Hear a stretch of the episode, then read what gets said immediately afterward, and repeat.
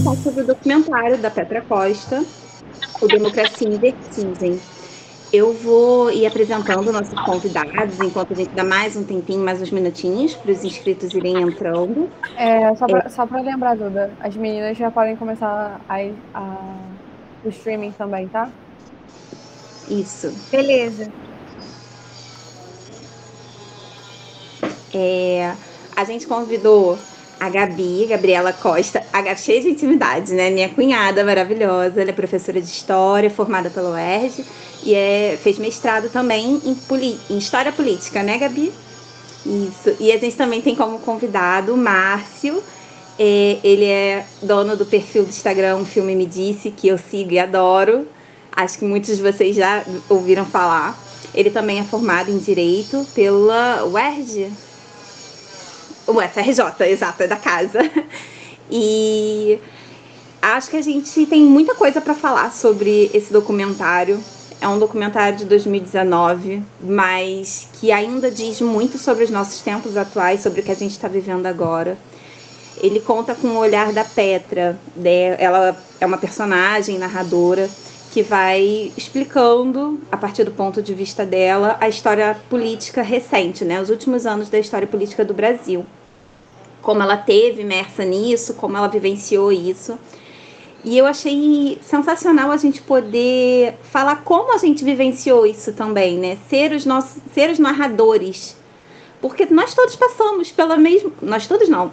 Eu passei por alguns anos do que a Petra passou, mas muitos passaram, acompanharam a mesma trajetória que ela para a gente entender como a gente veio parar nesse momento caótico que estamos vivendo, para não dizer né, muito mais, o mínimo que a gente pode dizer é caótico, é, desse governo completamente insano. Não, não, não quero criticar muito, mas não dá para não criticar muito e ser imparcial. Eu acho que não tem como ser imparcial nesse momento.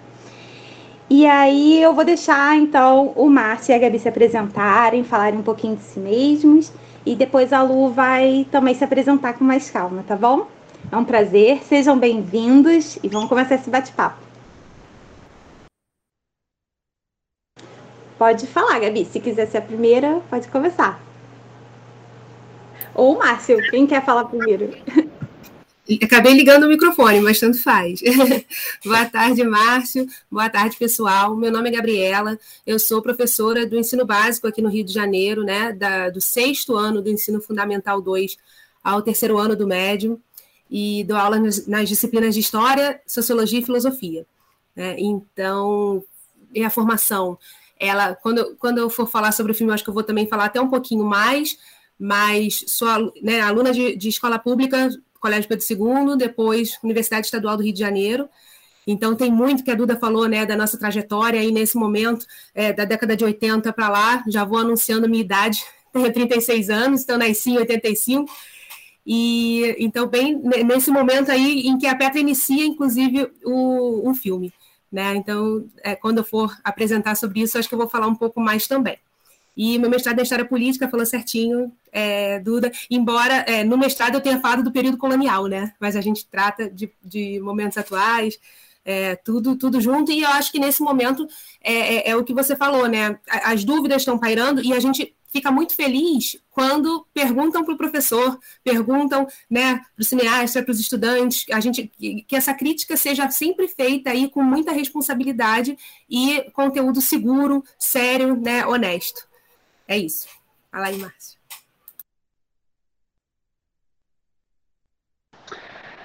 Oi, Gabriela. Oi, pessoal. Todo mundo está acompanhando a gente. Eu sou Márcio. Eu tenho 30 anos. É, sou, como é, já foi apresentado, criador do filme Disse, né? E apesar de ser uma página sobre cinema e sobre séries, o que eu sempre tentei fazer como diferencial desde o primeiro momento foi justamente é, trazer reflexões né, sociopolíticas da nossa realidade de Brasil, da nossa realidade do, do mundo, por meio das cenas dos filmes e das séries. E até curioso, estava lembrando disso ontem, que o primeiro post que eu fiz com cunho político da página foi justamente sobre o impeachment da Dilma. Foi ainda em 2016, né? Foi meu terceiro post da página, que era House of Cards. Acredito que muita gente tenha assistido a série, né? E é uma cena muito famosa, em que, para quem não assistiu, para eu poder é, botar o contexto, é, o personagem principal, interpretado pelo Kevin Spacey, ele é vice-presidente dos Estados Unidos, está tentando dar um golpe no presidente dos Estados Unidos, né? E ele vira para a câmera, aquele momento de quebra da quarta parede, de conversa com o público, e ele fala: democracia é superestimada. Nenhum voto foi dado em meu nome, nenhum voto foi dado em meu nome e estou a um passo de me tornar presidente.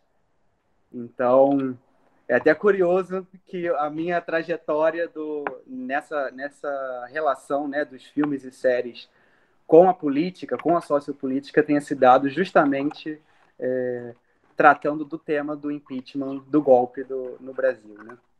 E, enfim, é, sou também servidor público, trabalho no, no Ministério Público do Rio de Janeiro e sou formado em Direito pelo FRJ e é isso. Vou estar aqui hoje compartilhando com vocês.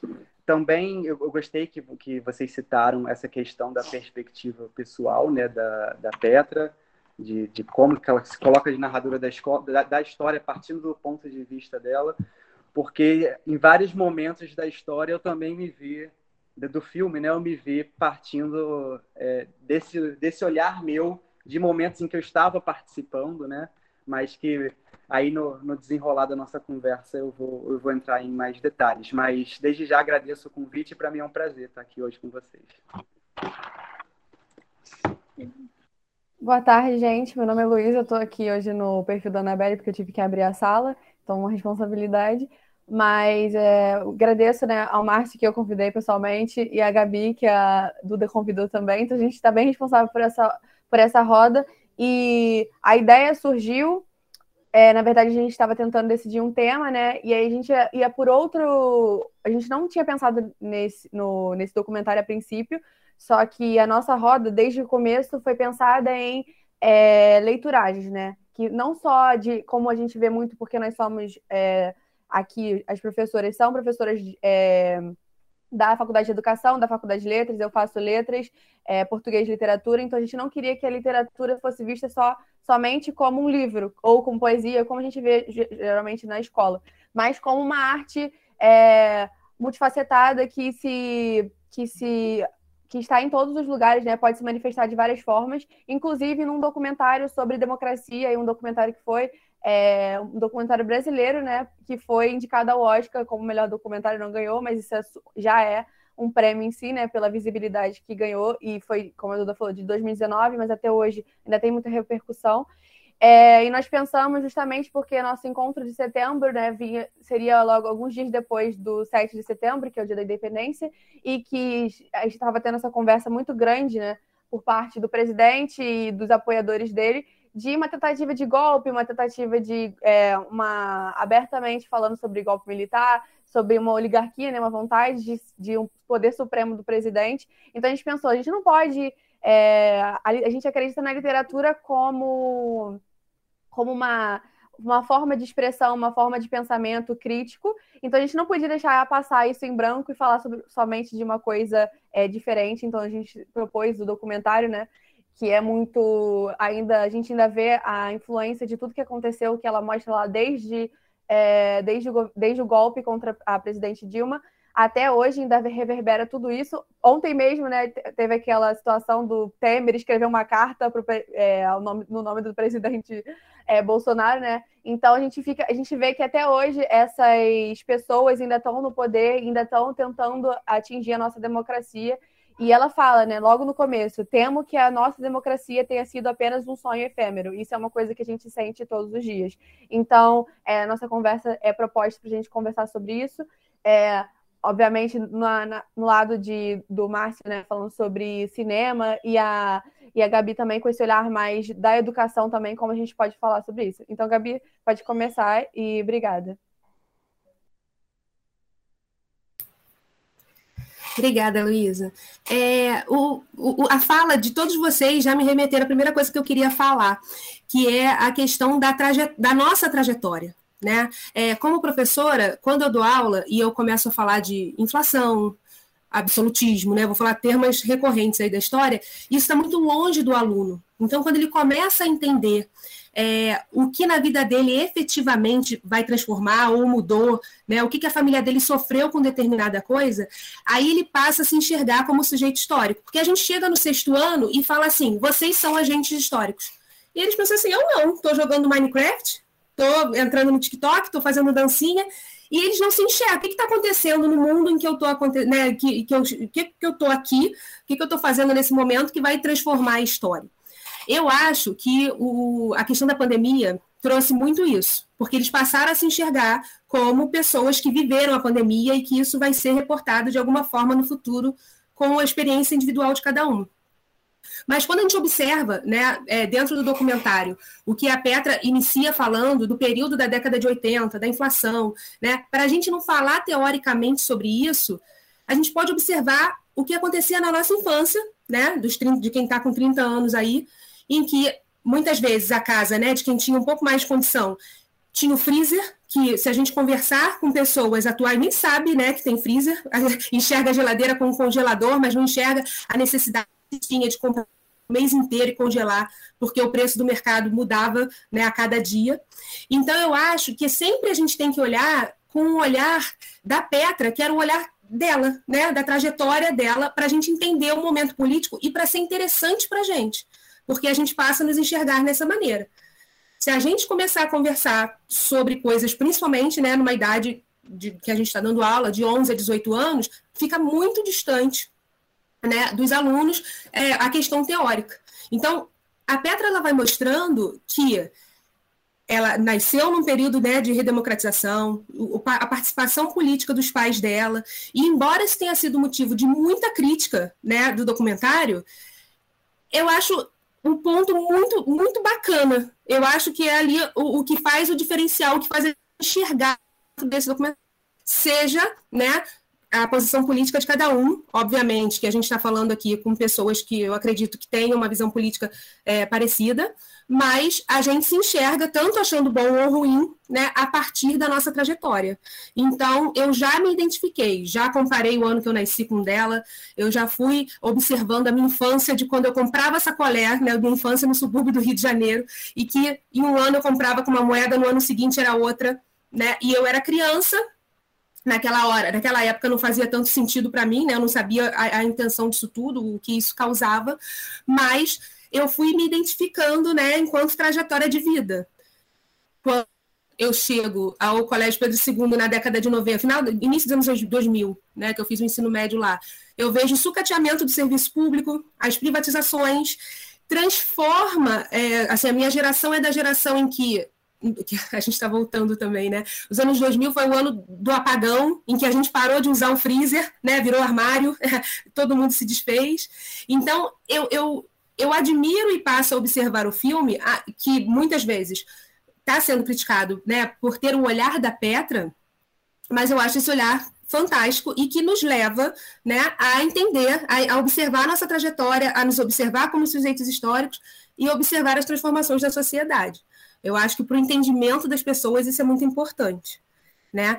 Então, a partir, a partir do meu ensino médio, né, que foi no colégio público, eu fui para a faculdade pública e observo também, né, foi a minha a primeira eleição que eu votei, eu votei na, na, no ano em que o, o, Lula entrou, né, foi minha primeira eleição, eu tinha menos de 18, tirei o título para votar, tinha essa intenção, e eu observei o investimento nos setores públicos com bolsa de estudo, concursos de extensão, com, enfim, com uma série de investimentos nas áreas das universidades públicas que eu achei importante e que faz parte também do, desse entendimento de governo né, que a gente tem.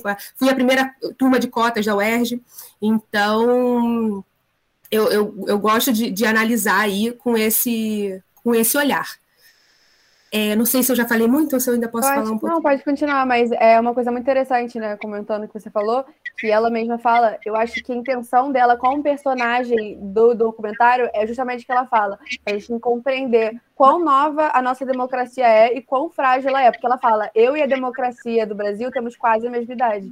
Então, ela é uma mulher jovem e nós vivem, então a gente consegue entender, compreender por que, que ela está se colocando dentro, de, não só como é, um sujeito narrativo, né?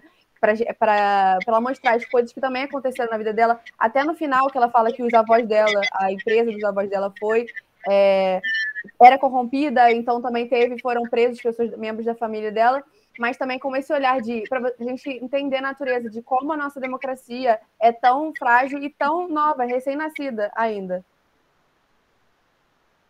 Exatamente. Quando a gente dá né, essa matéria olhar né, muito. É... Isso, ó, tem a participação aí. É uma geração de muito otimismo, né? Essa do crescimento pós-Constituição de 88, que é uma Constituição, né?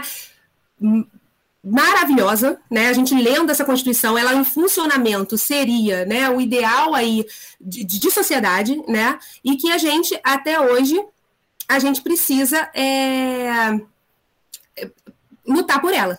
Né?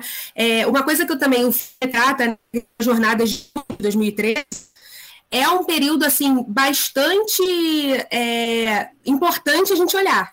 Que período é esse? É um período em que as redes sociais, as mídias de maneira geral, né? Quando eu falo mídia, eu não quero que todo mundo entenda só televisão, né? Talvez internet, quero que entenda WhatsApp, Instagram, né, todo, todo esse Facebook, então todas essas mídias que tiveram participação né, na disseminação de ideias desse momento, de junho de 2013.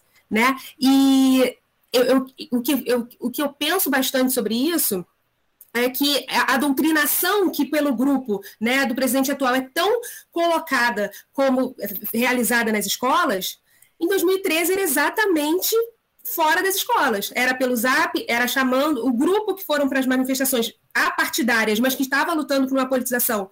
Não sabia muito o que estava ali, era né, um grupo muito heterogêneo, muito grande ali, que, que ainda não só sabia que não queria partido, alguns não tinham crítica tão forte a Dilma. No entanto, estava ali também lutando contra a Copa do Mundo, contra a Olimpíada e tudo mais. E aí a gente passa a, a, a viver, né, a, a se encontrar em uma sociedade é, polarizada, mas que antes já existia. A gente pensa, mas há décadas, há anos atrás, a gente já tinha PSDB, PT, o tio que votava em um e que acusava o outro. Só que hoje a gente não admite socializar com essas pessoas. Hoje, se uma escola de samba trata de um tema específico, a gente não quer ir para o carnaval. Se um jogador é, coloca que vota em determinado candidato, a gente não torce para a seleção. Então, é, é, é, essa movimentação, né, essa, esse movimento, né, ela foi, ela foi se transformando a partir de 2013 e chegou hoje, né, na sociedade que a gente está. Então, é, o que eu queria. De é, compartilhando, é, comentando o que você falou, é uma forma também de marginalizar é, todo mundo que pensa diferente, porque hoje em dia a gente se sente retraído em usar a blusa do Brasil, porque, nossa, eu usar a blusa do Brasil, vão pensar que eu, é, que eu voto é, no Bolsonaro. Então a gente, a gente se a gente, como é que fala? A gente se afasta da nossa própria nação, porque ou das cores da nossa nação, porque a gente não quer representar aquilo que está representando, né? Que aquela pedaço de roupa está representando as cores, etc.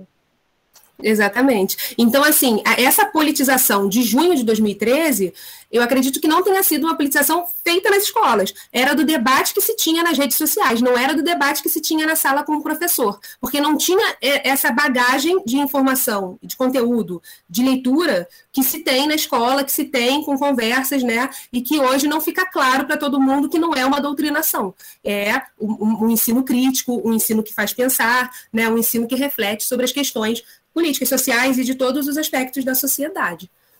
Então, é, eu, queria, eu queria falar basicamente isso, né? E até aproveitando um pouco que a Luísa falou da fala lá do Democracia é, em Vertigem sobre a questão da democracia é, recente e tudo mais, hoje a gente não se dá conta de quando um presidente eleito vai passar uma faixa presidencial para outro presidente eleito.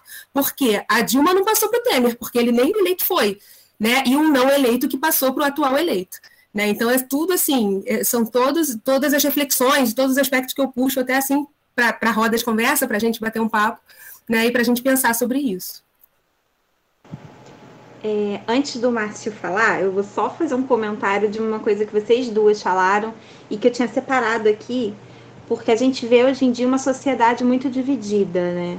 Entre pró-Bolsonaro e pró-PT, e a gente vê essa, essa divisão muito clara e de uma forma muito agressiva, exatamente o que você falou sobre se o tal jogador torce para um, um candidato, a gente então não torce mais para a seleção, né? E aí no documentário a Petra fala, bem pro final, para a parte final, que ela começa a, a mostrar o Planalto dividido, né? Entre uma parte vai ficar para a esquerda, uma parte fica para a direita, para eles poderem fazer suas críticas e suas manifestações. E aí ela fala que tem um muro, que é um país rachado. Isso lá em 2019, antes da gente chegar nesse estopim que a gente está agora, né? E é uma, ela comenta como se fosse uma esquerda desmoronando e uma elite crescente tomando conta do poder. E ao mesmo tempo, um pouco depois disso, bem pro final mesmo, ela fala uma coisa que me dói de um jeito que eu falo, gente, é, é muito dolorido a gente reconhecer aquilo como verdade, que ela cita o seguinte, ela fala o que fazer quando a máscara da civilidade cai e o que se revela é uma imagem ainda mais assustadora de nós mesmos. Eu tenho uma família quase toda, minha parte da família, pró-Bolsonaro, bolsonaristas, e, e, eu sou a, a, pessoa da família que fica quieta de, em todas as conversas, porque é sempre uma conversa muito, um tom muito agressivo. E ó que a minha família é comigo, é uma coisa tranquila, assim, sabe? Eu sei que ninguém vai me bater. Mas na rua, é, você se encolhe de medo, sabe? Eu, pelo menos, eu me encolho de medo, dependendo da pessoa que estiver falando. Eu trabalhei como mesária na, na eleição, nas duas últimas eleições, inclusive na eleição presidencial, foi a minha primeira vez como mesária. Gente, foi muito assustador. Vocês não têm ideia, porque a gente não pode falar nada, a gente não pode interferir naquele processo, a gente não pode dar nenhuma opinião. E as pessoas que vão votar podem dar opinião e podem falar tudo e podem fazer, né? E você tem que ouvir aquelas coisas caladas, atrocidades. E, e você fica assim. Eu, eu, eu lembro que eu saí do primeiro turno da eleição desesperada. Eu falei, eu não quero mais. Eu não vou vir para o segundo turno. Eu não venho. Fui para casa chorando. Eu falei, gente, não vou conseguir voltar. Não tenho estômago para voltar. E eu nem imaginava como a gente já tá três anos depois, né? Então, eu achei importante a gente comentar como em 2019 ela já via, essa já vinha esse, essa rachadura que aumentou, essa divisão que aumentou na sociedade dentro das famílias, né? Eu até botei aqui que não é só um país rachado, tem muitas famílias aí que tão, tem um muro familiar, que tem conversas que não podem mais ser feitas no, no almoço de domingo, né? E aí eu achei importante a gente comentar sobre como é essa vivência, né? Já que a gente está falando também das nossas narrativas dentro disso, eu achei importante compartilhar esse pedacinho.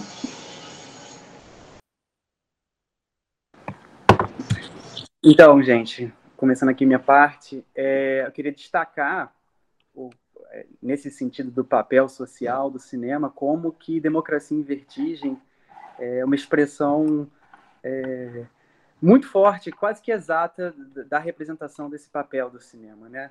Porque os documentários são um gênero que tem esse poder de reflexão muito forte, é, é essa, esse poder de, de denúncia mesmo, né? De levar as pessoas é, ao redor do mundo, é, histórias, sejam elas políticas, é, sociais, pessoais. E quando, e passando para um aspecto mais pessoal, quando eu vi o Democracia em Vertigem a primeira vez, fiquei na expectativa, claro, porque era a história do golpe.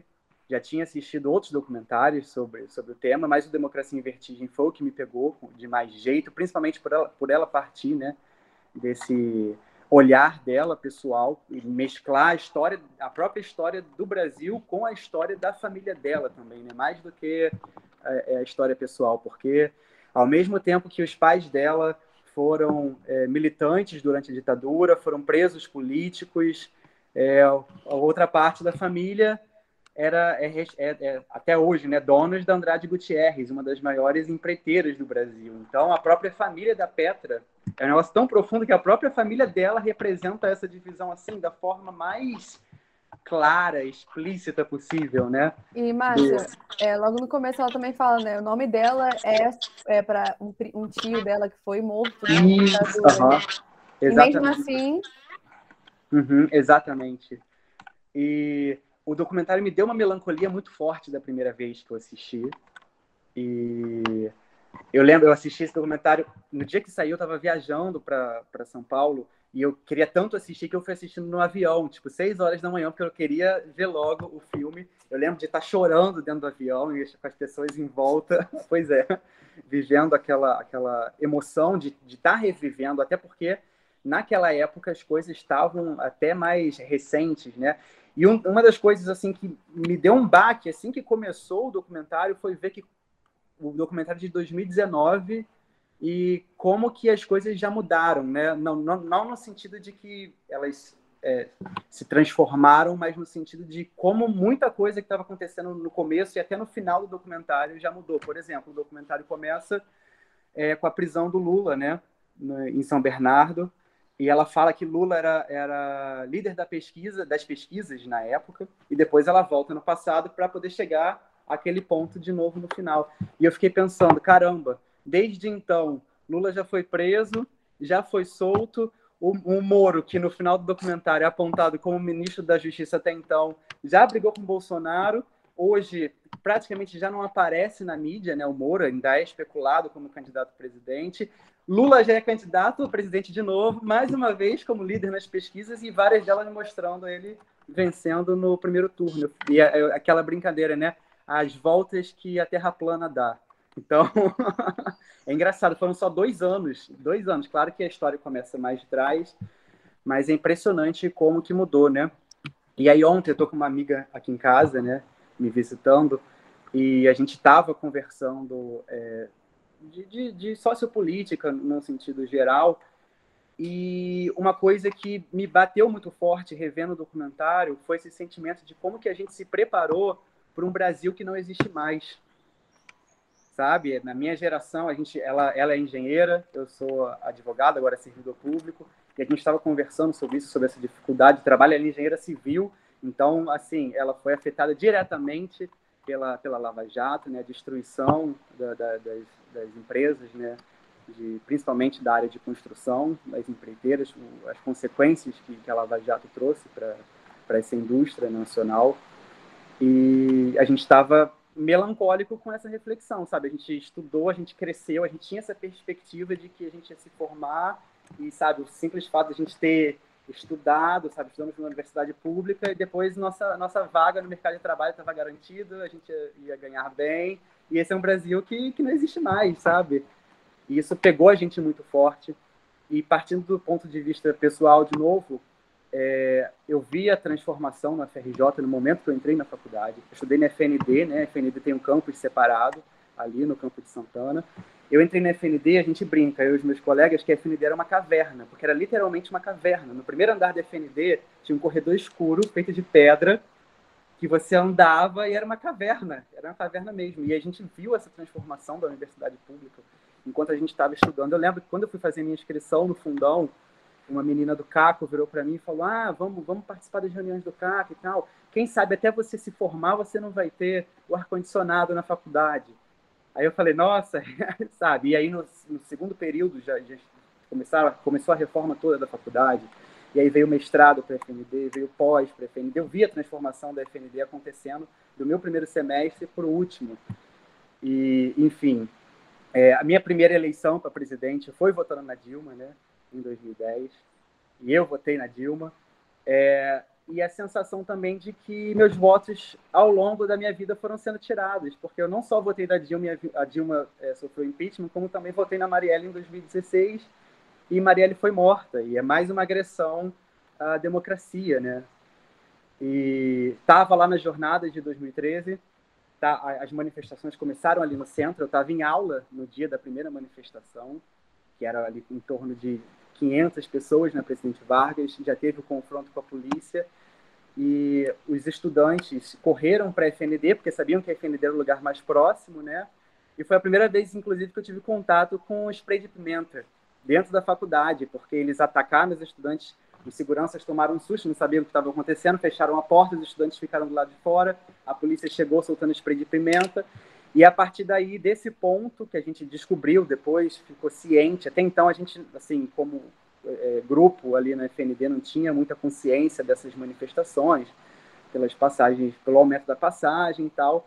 E a gente viu aquilo acontecer com os alunos. Os, os alunos do CACO foram presos nesse dia porque interviram né, é, na, ali na, na situação dos, dos, manifestantes com a polícia.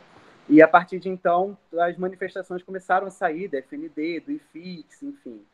E foram crescendo. Eu já estava na manifestação de 5 mil, 10 mil, 100 mil. E aí, quando chegou aquela manifestação de um milhão, que já era uma coisa completamente distorcida, como é mostrado na, no documentário, né? Que era um, uma salada de frutas de pautas. E, eu, e essa foi a última manifestação que eu fui, justamente porque eu lembro de ter tido essa, essa, esse sentimento muito claro, né, sabe? As pessoas com bandeiras, com cartazes, literalmente dizendo coisas que eu era completamente contra. Como, por exemplo, redução da maioridade penal, que era uma bandeira super forte para mim. Na época eu trabalhava com é, é, jovens em conflito com a lei na Defensoria Pública, medida socioeducativa, e eu falei, cara, não, sabe, isso aqui perdeu completamente o sentido. E, de fato, vocês falaram também do, da utilização da bandeira do Brasil, e como os nossos símbolos nacionais começaram a ser distorcidos e tomados da gente, praticamente, né? Hoje a gente saiu para almoçar aqui, passamos pelo vizinho, minha amiga olhou para a casa do vizinho, viu a bandeira do Brasil e falou, ih, um bolsonarista mora aí. Eu falei, putz, amiga, todo dia que eu passo aqui indo trabalhar e olho para essa casa, eu penso exatamente a mesma coisa. E é triste, porque é a nossa bandeira, sabe? A gente eu cresci na década de 90, principalmente com essa questão de, de, futebol, seleção brasileira, orgulho, sabe? Amo futebol, gostava de vestir a camisa da seleção brasileira. E é uma coisa que eu não tenho mais. Eu dei, alguns anos atrás, eu dei a minha camisa da seleção brasileira justamente porque eu não queria ser confundido com, com um bolsonarista, né? E, enfim, é...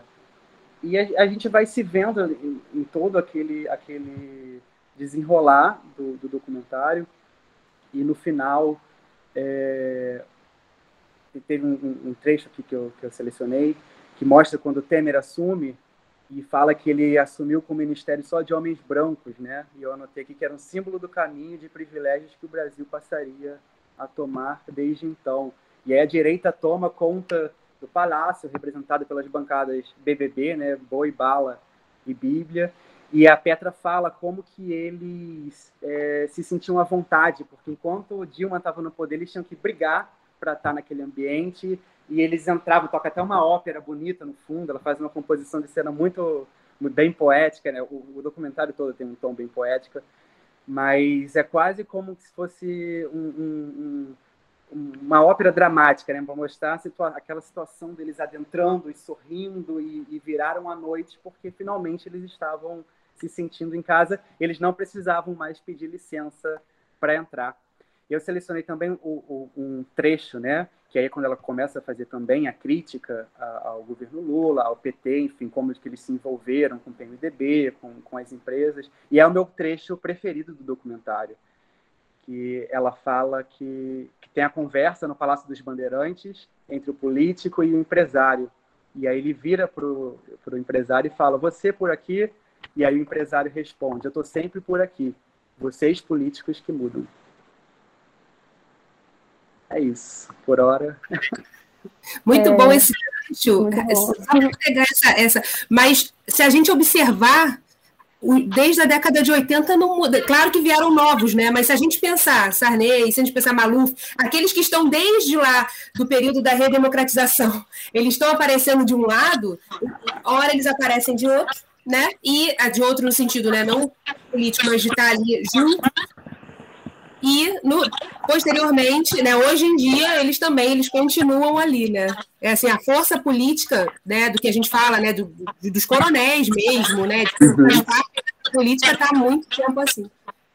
E o próprio Maluf aparece, citou Maluf, Maluf aparece no documentário e de forma bem explícita ele fala para a câmera que ele acha que a Dilma é honesta, mas que ela não soube dialogar, dialogar politicamente e por isso que ele ia votar a favor do impeachment dela. Então, assim.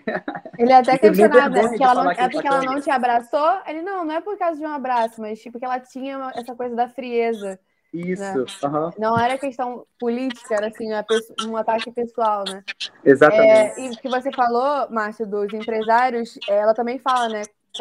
Logo depois disso, ela fala que a democracia só é defendida pelos empresários quando convém, quando convém a eles, quando está beneficiando, quando está beneficiando eles. É, tanto que no, quando é logo depois, quando o Temer pode, eles querem fazer uma investigação contra o Temer, né?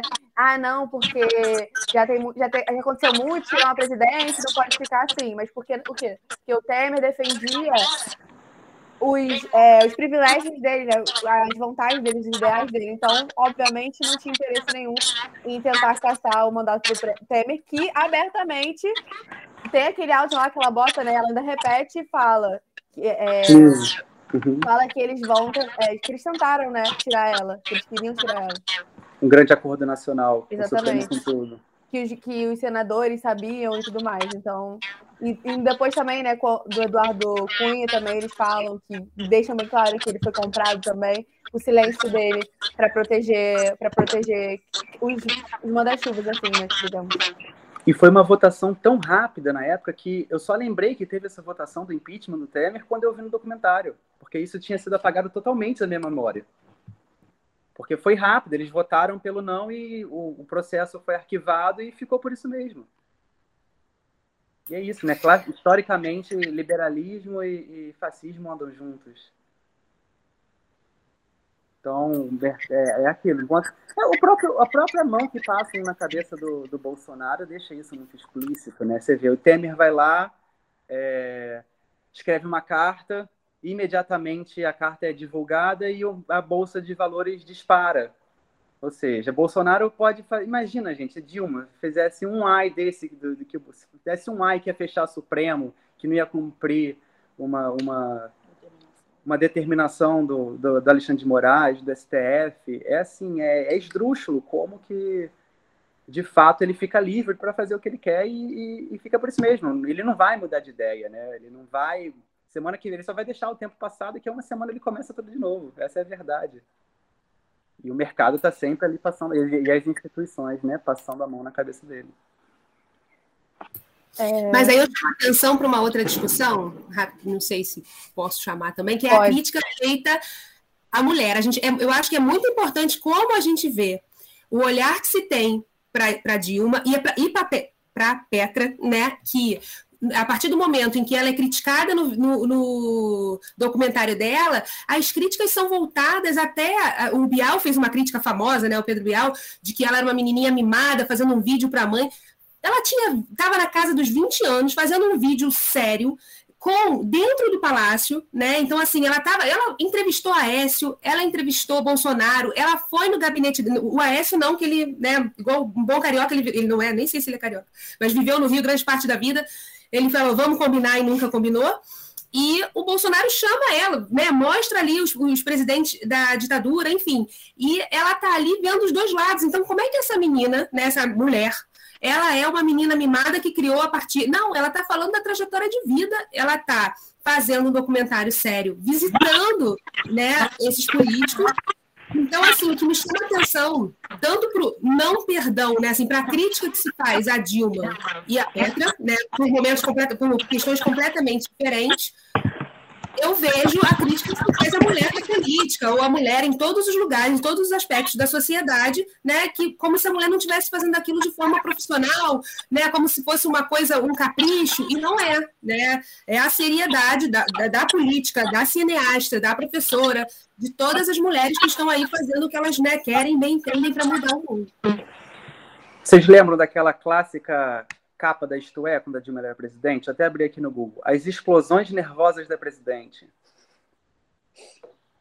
E ao mesmo tempo a gente vê ela na sessão de tortura, os torturadores escondem, tortura não, de interrogatório, né? Os interrogadores tampando o rosto e ela lá serena respondendo como foi no processo de na defesa dela, né, no Senado. E Bolsonaro que de fato né, tem explosões nervosas o tempo todo, a todos os dias, a todo momento. Não, essas colocações não são, não são feitas em relação a ele. Né?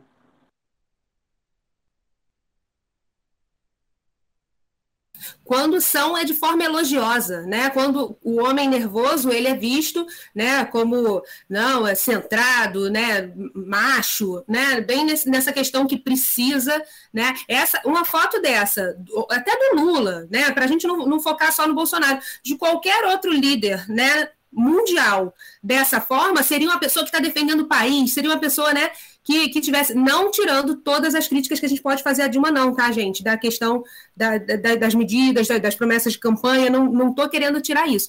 Eu sempre acho que quando se faz crítica, né, é, a mulher, a crítica ela vai para um lado que não é o lado profissional, que não é, pelo contrário, é um lado histérico, é um lado caprichoso, né, um capricho, uma coisa que eu acho muito importante que a gente coloque aqui nessa roda de debate, que eu acho que toda mulher talvez já tenha passado por isso né? Quando não está satisfeito com alguma coisa e tudo mais. É, eu acho que uma coisa que pode ser dita a respeito disso também é justamente que ela foi constantemente zombada como uma mulher burra, né? E até hoje tem um vídeo, eu acho que todo mundo, muitos de vocês já devem ter visto, que viralizou, é, fazendo aquela conta dela, não é 12%, não é 7% de 12%. E aí fizeram aquele vídeo mostrando que ela nunca esteve errada. E era uma mulher estudada. E assim, não falando que só é, a educação formal, que é alguma coisa, né? Mas a gente não costumava ver muito isso sobre o presidente Lula, que era um homem que tinha uma escolaridade formal menor. Ou o Bolsonaro, que fala muitas coisas assim, é, gramaticalmente erradas, vamos dizer assim mas não, em nenhum momento você vê isso sendo um ataque pessoal à pessoa dele, que não deveria ser, eu acho. Mas por que que nela, justamente, ela sempre era levantada essa tecla de chamar ela de burra, até hoje, né? Ela é vista como uma mulher burra, sendo que ela é uma mulher muito inteligente.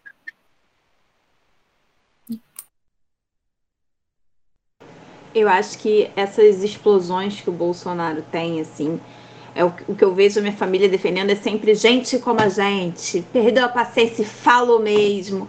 Gente, tem que ter um mínimo de decoro, né? E os outros presidentes que não faziam nem um terço das barbaridades que esse homem fala, não são é, foram muito mais criticados, né? Então, eu acho que arruma-se desculpa para tudo nesse país, assim, né? Para tudo se tem um, ah, mas é, ah, e, e, isso tem que acabar, assim. A gente tem que parar de, de de achar que, que é carnaval, que é engraçado que é divertido e começar a entender a seriedade desse problema, que é um problema. Sim, né? E, é, que a Gabi tinha falado também do Temer, que, que eles falaram que ela era uma mulher fria, né? Na verdade, antes. É, e o Temer era uma pessoa super séria, assim, na dele, e em nenhum momento isso foi falado sobre a pessoa dele, porque ela tinha que ser uma mãe, ela tinha que ser uma coisa assim, uma figura feminina que abraçasse todo mundo, pegasse na mão, beijasse, porque eles estavam até acostumados também com esse calor humano que o Lula tem, mas era logo assim, ah, ela é muito fria, ela é isso, ela é aquilo, é histérica, não sei o quê, sempre coisas é, que a gente sabe que vem de um cunho sexista, né? A fala da Janaína Pascoal também, quando vai criticar a Dilma, e ela fala: é, Eu estou fazendo isso para o seu bem, para os seus netos como que alguém vai julgar né, a, a, a, capacidade de governo de alguém usando a família nesse sentido? Né? Ninguém nunca falou, Temer, você tem um filho pequeno que você tem que acompanhar ali nas, que, nas questões de matemática. Nunca ninguém levou. Né? A Dilma ela era criticada por não ser casada. A Dilma ela era criticada né, assim, para salvar os netos para né, tomar para a família ficar é, protegida, ela tinha que sair. Então, assim, o olhar que se dá, as críticas que se fazem para a mulher nesse sentido, né, eu acho que, assim, além de ser muito diferentes, são absurdas nesse sentido né, maior. É, falando então agora também sobre as críticas que a Petra faz sobre o, o governo Lula, né? Ela fala muito sobre as alianças que ele fez com pessoas que ele criticava e com também as atitudes que ele, que ele cometeu, atitudes que antes seriam, é, seriam assim, abominadas por ele. Então ele meio que, como dizendo assim, né, se vendeu. E aí depois, mais na frente, o presidente também, o ex-presidente do partido do PT, ele fala também que eles tinham que manter um pé dentro e um pé fora. Um pé fora porque o pé que está lá com o povo, que luta pelas minorias, que luta pelas pessoas, e o pé dentro seria aquele que faria transformação dentro do Senado, dentro, do, dentro da Câmara, etc. E aí o grande erro deles teriam sido, eles se comprometeram muito achando que não iriam se comprometer, achando que ele, eles poderiam fazer pactos com essas pessoas que não é, tem, vamos dizer assim, escrúpulos, e aí ia ficar tudo bem. Na hora que eles, na hora que eles pisassem no calo deles, ia ficar tudo bem. Como acontece né, com o Eduardo Cunha, porque o Eduardo Cunha tentou é, agarrar na mão do PT, o PT soltou a mão dele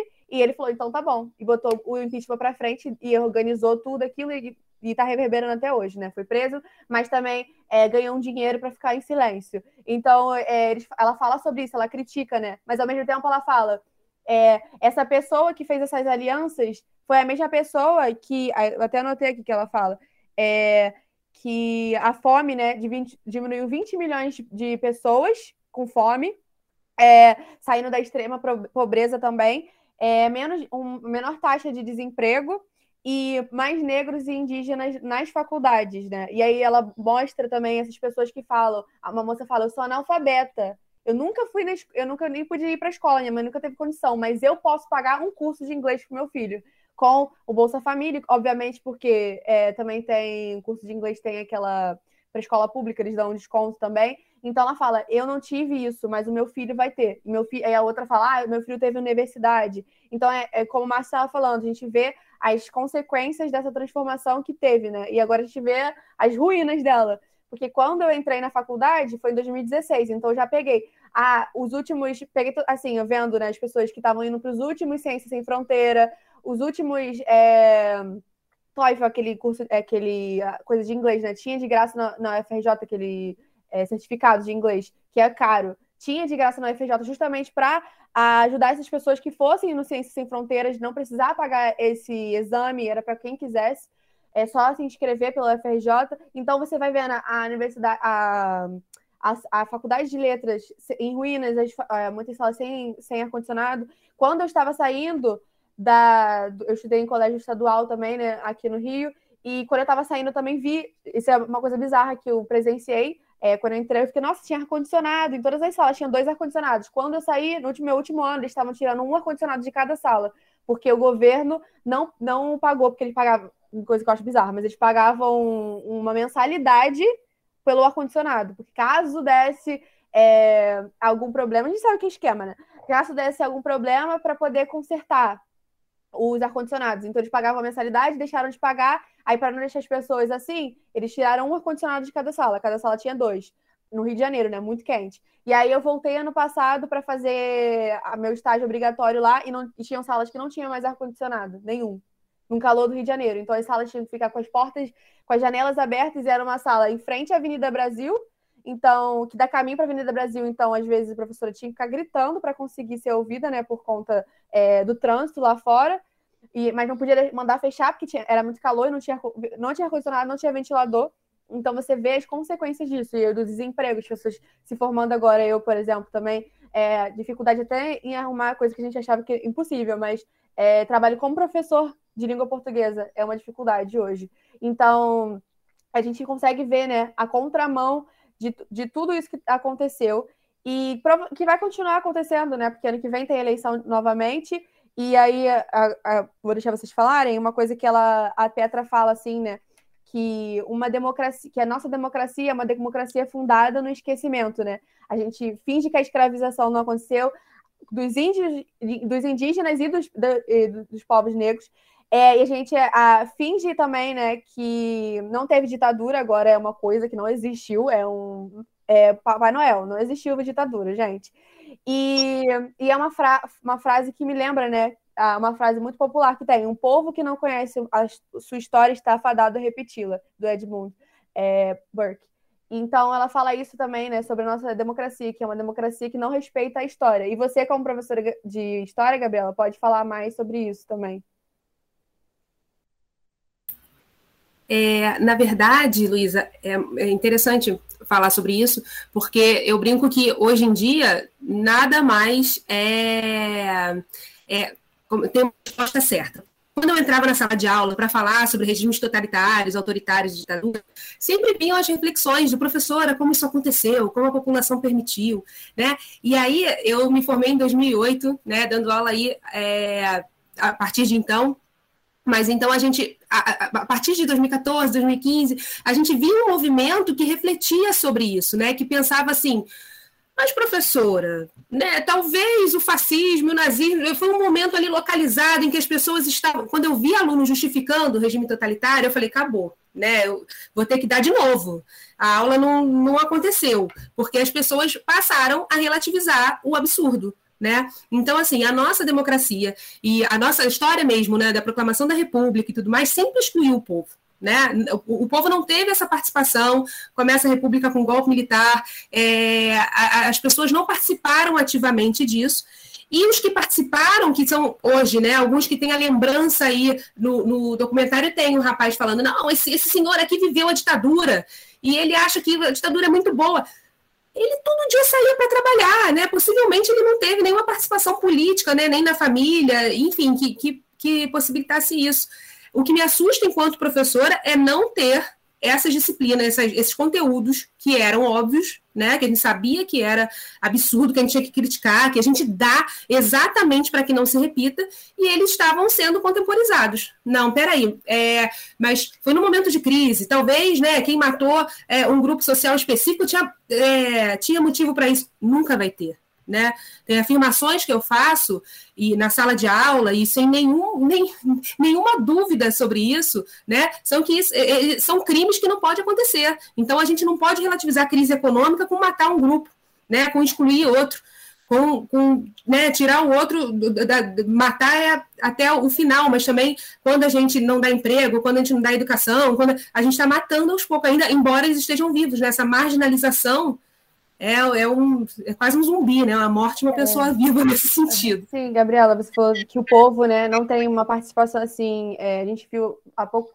Há de uns tempos para cá, sim, né? Mas a, eu lembro que minha professora de. Uma, uma professora de literatura uma vez falou, literatura portuguesa, que o povo não faz a história, ele vive a história. A história acontece ao povo, né? A gente fala do povo, a, a gente fala. Quando a gente fala do povo, todo mundo já entende, que a gente não está falando dos ricos, né? Dos, das pessoas com grandes riquezas, a gente está falando do povo mesmo, da massa é, que, faz, é, que faz o país né, ser o que é, é os trabalhadores, assim por dizer, é, são as pessoas que sofrem essas consequências né, da história, de como funciona.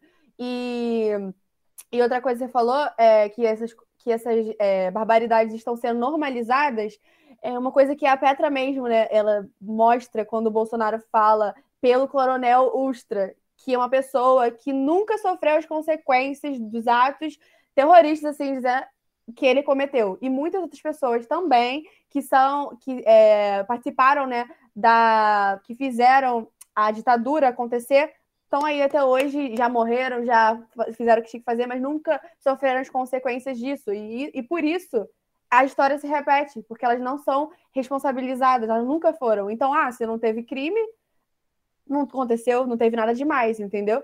Então, é uma coisa que ela precisou, a Dilma também precisou lidar com, ver aquilo ali sendo normalizado. E a gente tem que ver hoje muitas pessoas falando, ah, a ditadura não aconteceu, etc a força da Dilma naquele momento está no olhar, né? Assim, ela não, não precisa nem falar nada, porque a gente está vendo ali, e nessa noite eu assisti, né, ao vivo na televisão, as pessoas votando, é, com muito sofrimento pelas falas, e eu lembro que amigos meus, grupos de escola, né, que estão juntos hoje, perguntavam assim, Gabriela, você que é professora de história, a ditadura fez isso, o Ustra torturou, como é que ele está falando sobre isso? E eram amigos, são amigos bolsonaristas, que não conheciam essa questão né, da ditadura, a questão da tortura, né? Embora a gente tenha sido da mesma escola, né? Na mesma sala, a gente teve a mesma aula.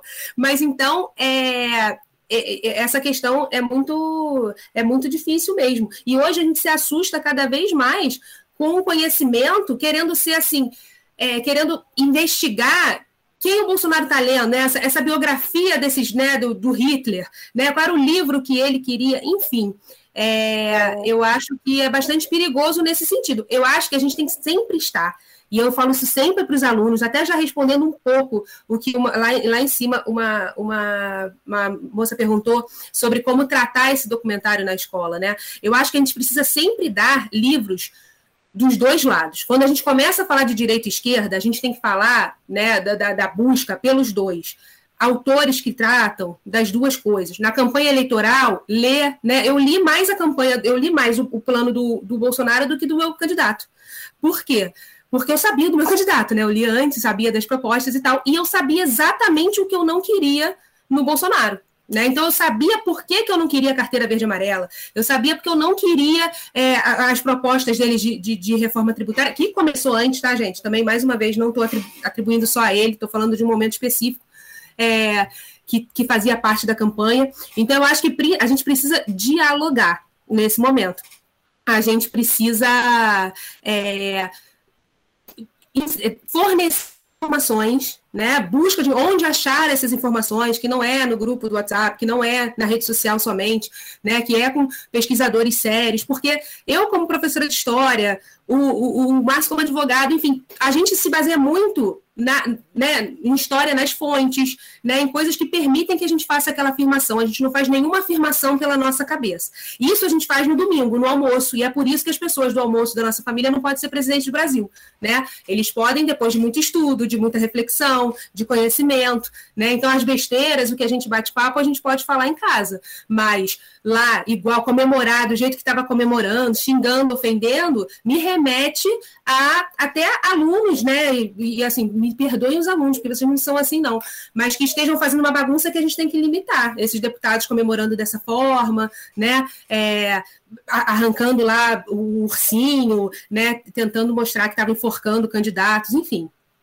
É, é, acho que foi até um pouquinho mais. O que você falou, né, sobre a violência, né, a, o nível que a violência está sendo vista assim como uma coisa banal. E aí mostra várias vezes é, aqueles bonequinhos infláveis do Lula, da Dilma com coisa do presidente sendo rasgado. Tem uma parte que ela faz, foca bem no da, da Dilma, que ele é rasgado, depois pisoteado, depois um carro passa por cima. Então, aquilo ali é uma forma, é uma, é uma a gente é, ao princípio você pode falar assim, ai, nada demais, é só um bonequinho, mas é um ataque. É, aquela pessoa que já sofreu, né, foi torturada várias vezes também. E também é, no governo Bolsonaro a gente viu é, que ele tem uma como é que posso dizer? Ele flerta assim, né, com a violência. E na questão de arma, é um símbolo que ele mostra constantemente.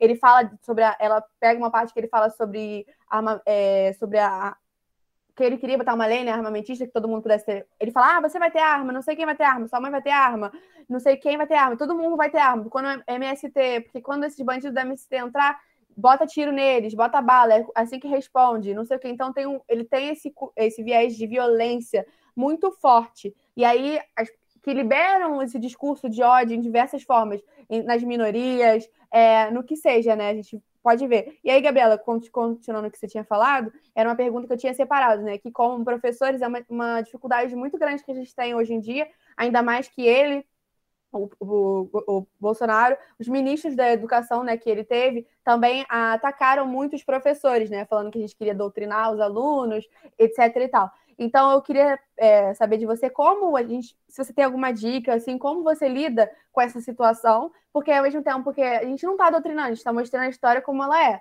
E a gente também não quer doutrinar ninguém, porque a gente quer formar pensadores críticos, né? A gente não quer. É... Porque geralmente quem doutrina assim mais são os nossos pais, que eles querem que a gente siga o que eles, os pensamentos deles.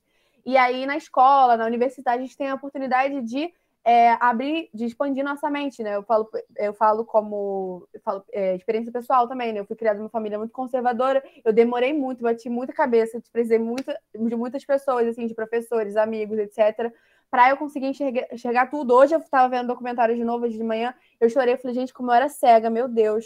É uma coisa horrível, né? E aí você vê ainda que, apesar de tudo, tem pessoas que. Uma imagem que eu gosto de, é, de, de falar, né? Na, naquele filme Titanic, os violinistas, eles ficam até o barco afundar no último segundo. E tem muitos bolsonaristas que são assim. Não adianta. Quem, eu acho que quem já tinha que desistir já desistiu dele. E quem não desistiu vai continuar com ele até o final. Então, como nós podemos, é, não só em relação a ele, mas em relação à escravidão, a essa questão de que a gente já fala, né, que os povos indígenas também foram escravizados, que não teve um descobrimento do Brasil, né, e tudo isso, como a gente pode lidar com isso sem é, nos prejudicar, porque a gente também tem que lidar com as regras da escola, né? Tem que seguir, mas ao mesmo tempo conseguindo formar pensadores críticos.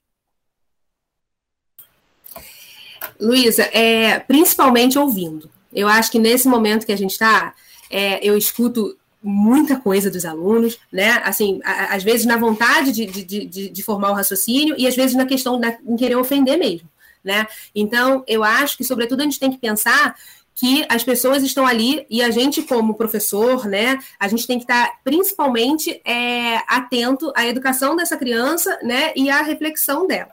Então, é, o que, que eu penso nesse sentido? Eu dou ouvido, né? A primeira coisa que faz, quando começa a questionar, eu, eu vou para as perguntas básicas. Não, mas a vida melhorou? Tá melhor? É assim? E eu tenho alunos que, assim, eles passam a refletir sobre isso é, é, há, poucos, há poucas semanas atrás, um aluno falou: Poxa, professor, não posso mais ver o jogo do Flamengo. Meu pai não deixa, mas eu assisti a Globo.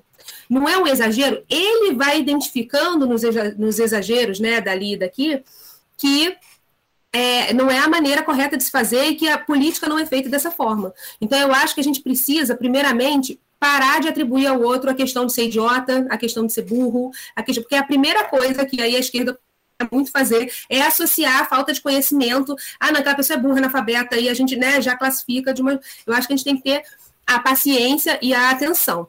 Em questão, a, a respeito da questão de ser doutrinadora, né? Gente, uma porção de gente aí está achando que a ditadura foi boa. Que professor foi esse de história? Só se foi o próprio professor da ditadura, que não era professor, era militar infiltrado porque o professor estava preso, né? Que é coisa que a gente conhece também, né? Na minha família, eu tive pessoas que estudaram em colégio público que nunca tiveram física, porque o professor de física estava preso. Então, nunca tiveram física. Na, em física tinha sempre a nota lá 10 máxima, porque a, a pessoa ali responsável dava a resposta da prova e pronto, né? É, eu moro num condomínio em que o Bolsonaro morou. Tá? Ele é na fase, né? Na fase pobre da vida dele, tá? então, assim, não é, não é o vivendas, não, né? Então, assim, é um condomínio de assim, inicialmente construído para militares baixa patente, e aqui compravam os apartamentos. Então, assim, meus vizinhos, vocês precisam ver né, como é o xingamento. Eu não desço com a minha cachorra em dia de, de pronunciamento com medo de alguém até pegar numa arma e fazer alguma coisa. Né? 7 de setembro aqui estava assim, pipocando. Então, assim, mas eu procuro sempre o diálogo, nesse sentido de ouvir e de fazer refletir. Né?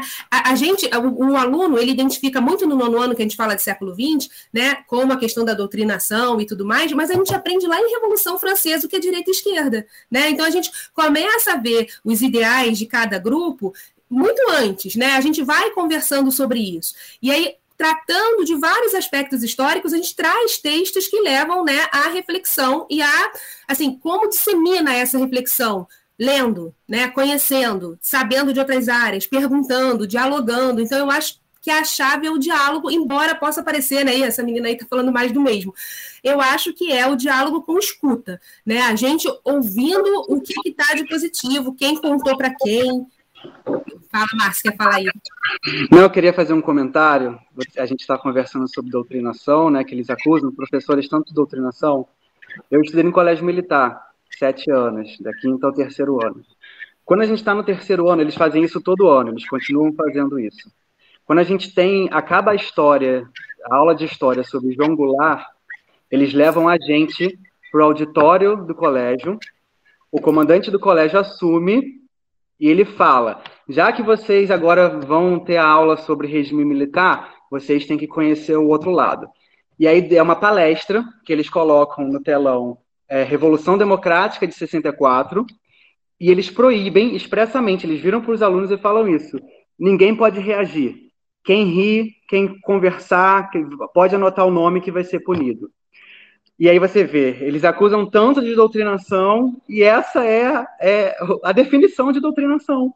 E o, o sonho do Bolsonaro é fazer vários, to, todos os colégios né, possíveis serem colégios militares, né? E Exatamente. Gente, que são os professores que querem doutrinar. Exatamente.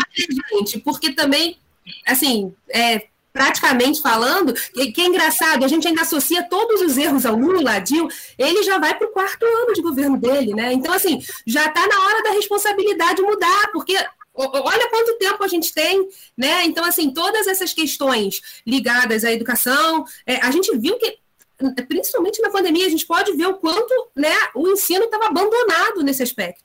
Então, assim, tá na hora da gente parar. Né? Não estou falando da gente, não, né? Estou falando da, da, população de maneira geral, de, de, de culpar o Lula, que, gente, o Lula estava lá até 2010, né? Já tem 11 anos que o Lula não está no poder, é, oficialmente falando, né? Claro que ele tem um grupo muito forte e tudo mais, Mas está na hora de a gente responsabilizar quem está no governo, né? E aí e não ficar jogando para cima as pessoas que não estão. É, e falando do que você disse, né, sobre ter, ter agora que, como é que fala, confrontar essas é, essas notícias falsas, essas é, como é que fala? Como é que posso dizer? Tipo assim, esse confronto com a história, que eles falam que não aconteceu a ditadura, mas também outras, não só a ditadura, mas também agora que cismaram que que o governo, que o Hitler, né, era de extrema de extrema esquerda, porque o nome era Partido dos Trabalhadores, essas coisas absurdas de, de terra plana e tudo isso, e aí vai agora também os antivacinas e tudo. E eu estava vendo um documentário, não sei se vocês já viram, um documentário na, na Netflix é, sobre a terra plana. E tem uma, tem uma profissional da NASA, né, que ela fala que muitas pessoas debocham de quem fala da Terra plana. Mas não param para sentar e conversar com aquelas pessoas e explicarem por quê. Porque muitas pessoas que estão ali são sozinhas, solitárias, não tem grupo. A, gente até eu vi um Twitter, um Twitter falando sobre como os bolsonar, bolsonaristas eles se reúnem em grandes grupos e fazem dança, faz festa, não sei o quê, que muito que ok, não justifica, mas muitas aquelas pessoas querem atenção, querem se sentir parte de alguma coisa.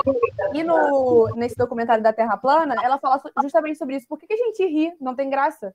Porque ah, a Terra é plana, a gente faz piadinhas assim, mas a gente debocha daquela pessoa, mas aquela pessoa que fala da Terra plana, se a ciência que falou que a Terra é plana, depois ela vai, vai duvidar da ciência que falou que você precisa se vacinar. Porque é a mesma ciência que falou que a Terra é, é redonda, né? Então, é, ela falou que tem essas pequenas é, questionamentos sobre a ciência, né? São um problema porque elas vão, elas começam com uma coisa pequena, absurda, mas que depois vão ganhando voz. E a gente vê, no, graças a Deus, assim, no Brasil, é, muitas pessoas se vacinaram, né? Porque as pessoas têm medo, ainda com, mesmo assim vão lá se vacinar, mas a gente vê nos Estados Unidos que eles estão pedindo, implorando, dando dinheiro, dando o que for para as pessoas se vacinarem, mas não querem porque são anti-vacina.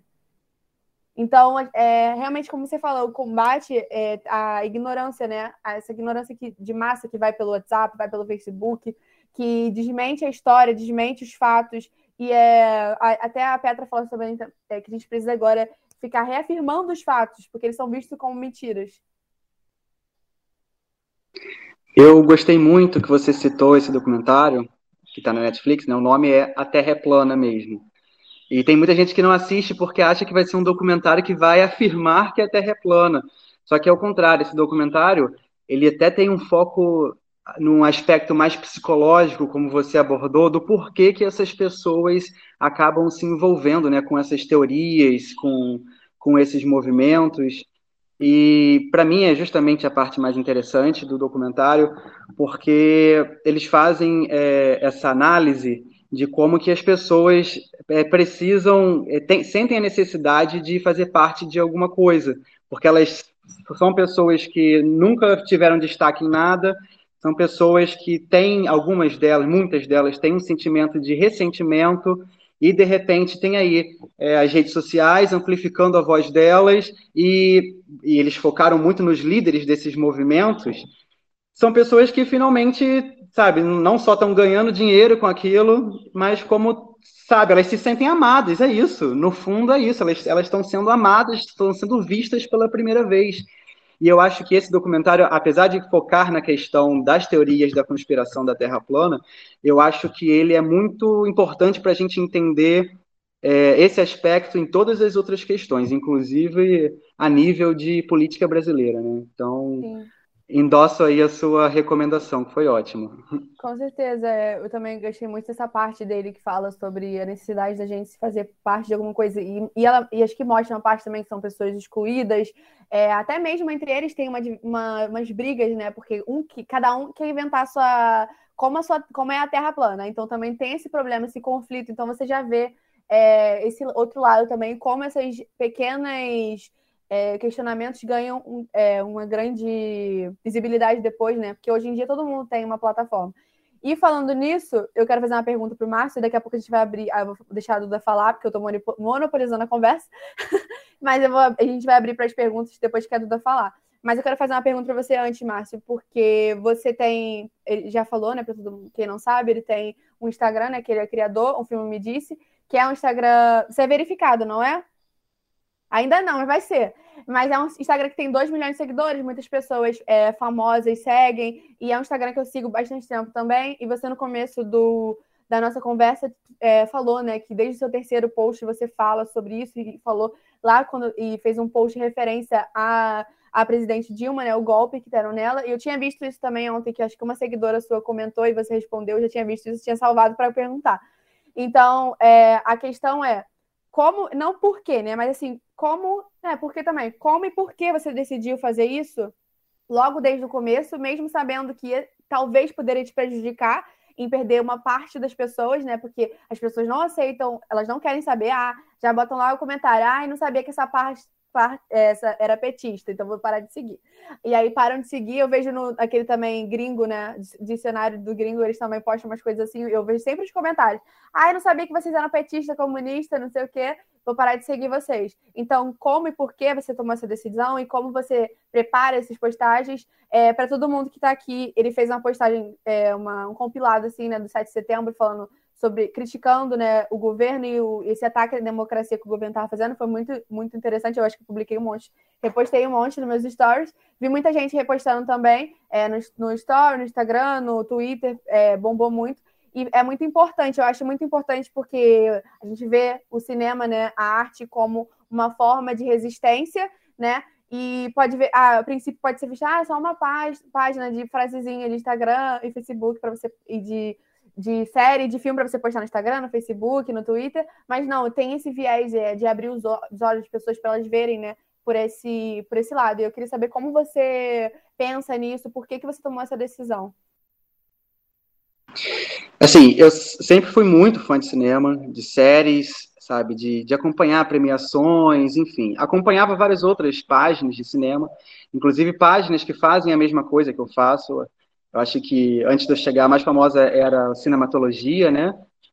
E eu resolvi criar a página, de, assim, de começo eu não criei o projeto pensando nisso. Era um aspecto muito pessoal, porque eu estava estudando para concurso e eu queria fazer uma coisa que fosse diferente daquilo que eu fazia o dia inteiro, que era ficar sentado estudando. Eu falei, vou fazer uma coisa que mexa com a criatividade, enfim. Criei a página. E eu sempre fui uma pessoa que, go que gostou muito de política, acompanho, meus pais até ficavam me zoando quando era criança, meus pais são muito ligados à política, minha família em geral, e até ao PT mesmo, meu, meu tio sempre fez parte do diretório do PT, foi candidato várias vezes, enfim. Então, eu sempre cresci envolvido com política, de ser criança e, votar na, na urna, minha mãe deixava eu dar os votos, e assistia o horário partidário, cada, que cada canal passa uma cidade diferente, né? Eu sentava e ficava assistindo cada dia de uma cidade diferente, aí conhecia os candidatos de todas as cidades, enfim.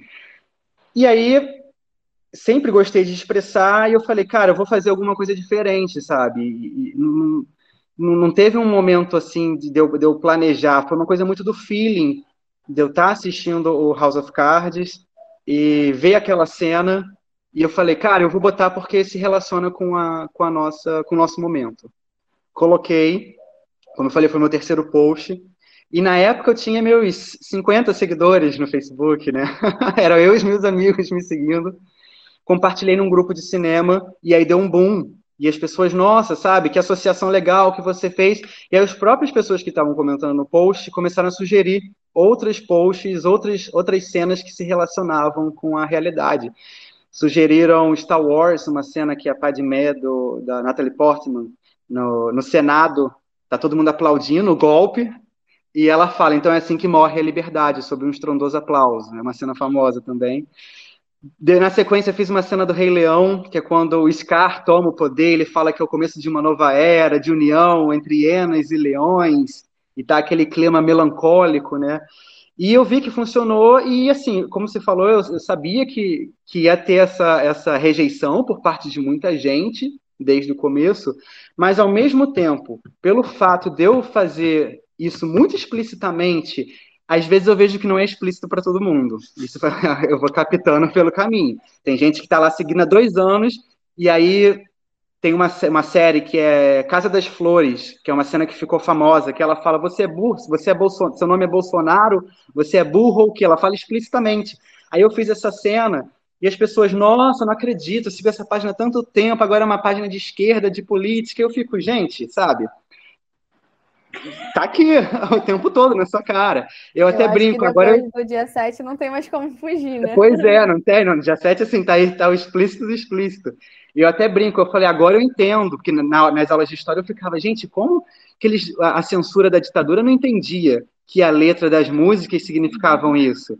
E aí agora eu entendo, porque eu vejo que muita gente não, não consegue fazer a interpretação, que vê só como a cena que eu estou colocando. O fato de eu ter começado a fazer isso desde o começo, eu acho que me deu uma certa proteção na internet. Porque como a maioria das pessoas entende sobre o que, que eu estou falando, que eu não estou simplesmente reproduzindo a cena, que existe é, uma mensagem, uma correlação por trás das postagens, né? Então elas me seguem por conta disso. Então, nesses momentos mais específicos, esses eventos que eu resolvo fazer, como foi o 7 de setembro, que eu fiz nove postagens de um em uma hora, as pessoas já esperam até que eu faça, né? Elas já ficam esperando que eu vou me, me manifestar. Então, isso me deu uma certa proteção. Eu não recebo muito esse ódio online, né?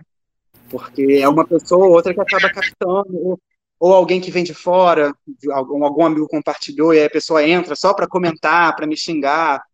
Aqui acima da minha televisão eu tenho a placa da, da Marielle. Então, toda vez que eu vou filmar alguma série ou algum filme que eu estou assistindo, a, a, placa aparece. E aí sempre tem alguém que comenta: Nossa, agora eu vou deixar de te seguir, porque você está usando essa placa ridícula na parede. Então, assim, existe esse tipo de, de, de interação negativa, mas eu acho que justamente pelo fato de eu ter começado a falar sobre isso muito cedo, de forma muito aberta, certamente criou uma identidade para o que eu faço. Sim, né? A consequência de tomar, de ter um posicionamento, né? Exatamente. E eu acho que cinema é uma coisa tão política. É, tudo, tudo na vida é político, mas a, a essência da arte é esse. E eu, quando eu botei o, o slogan no filme, me disse, no, agora é entretenimento para entender o mundo, mas no começo era cinema para entender a vida. Porque era justamente isso, era para mostrar que eu usava o cinema para a gente poder ter reflexões sobre o mundo à nossa volta sabe? Eu gosto também de, de filme de herói, eu gosto de, de, de, do filme que seja simplesmente um entretenimento pelo entretenimento. Mas eu realmente acredito, e são os meus filmes preferidos, que são os que fazem a gente pensar sobre, sobre as questões, né? Abrem nossa cabeça, com certeza o cinema, os filmes, as séries abriram minha cabeça para muita coisa, sabe? E Márcio, é, até falando dos heróis, né? Hoje, quando eu falo Segunda Guerra Mundial, eu falo do Capitão América. Eu falo, quando eu falar de nazismo, eu falo de X-Men. Então, os alunos, né? Que assim, todos esses filmes ligados, né? Esse que a gente vê bem hollywoodiano, hollywoodiano ligado, né? Economicamente voltado para outra área, também é político, né? A, a mulher, agora Viúva Negra, né? Não sei se vocês assistiram. É um olhar é, norte-americano, estadunidense, né, para Moscou. A gente tem que olhar com um olhar super crítico, mas eu falo tanto uhum. de herói na sala de aula que chama muita atenção e eles passam a enxergar de outro jeito. Todos, né? É, o Pantera Negra. É, todos eles né, falam muito e o X-Men. Da Pantera Negra. O X-Men é, é, Vou interromper só um pouquinho vocês para a gente abrir as perguntas, senão vai ficar muito tarde, tá? Então eu vou abrir aqui para os nossos inscritos falarem. O primeiro a falar é o Biraci, que tinha algumas perguntas para fazer. Se quiser, pode abrir o microfone e abrir a câmera, tá, o Biraci? Fica à vontade.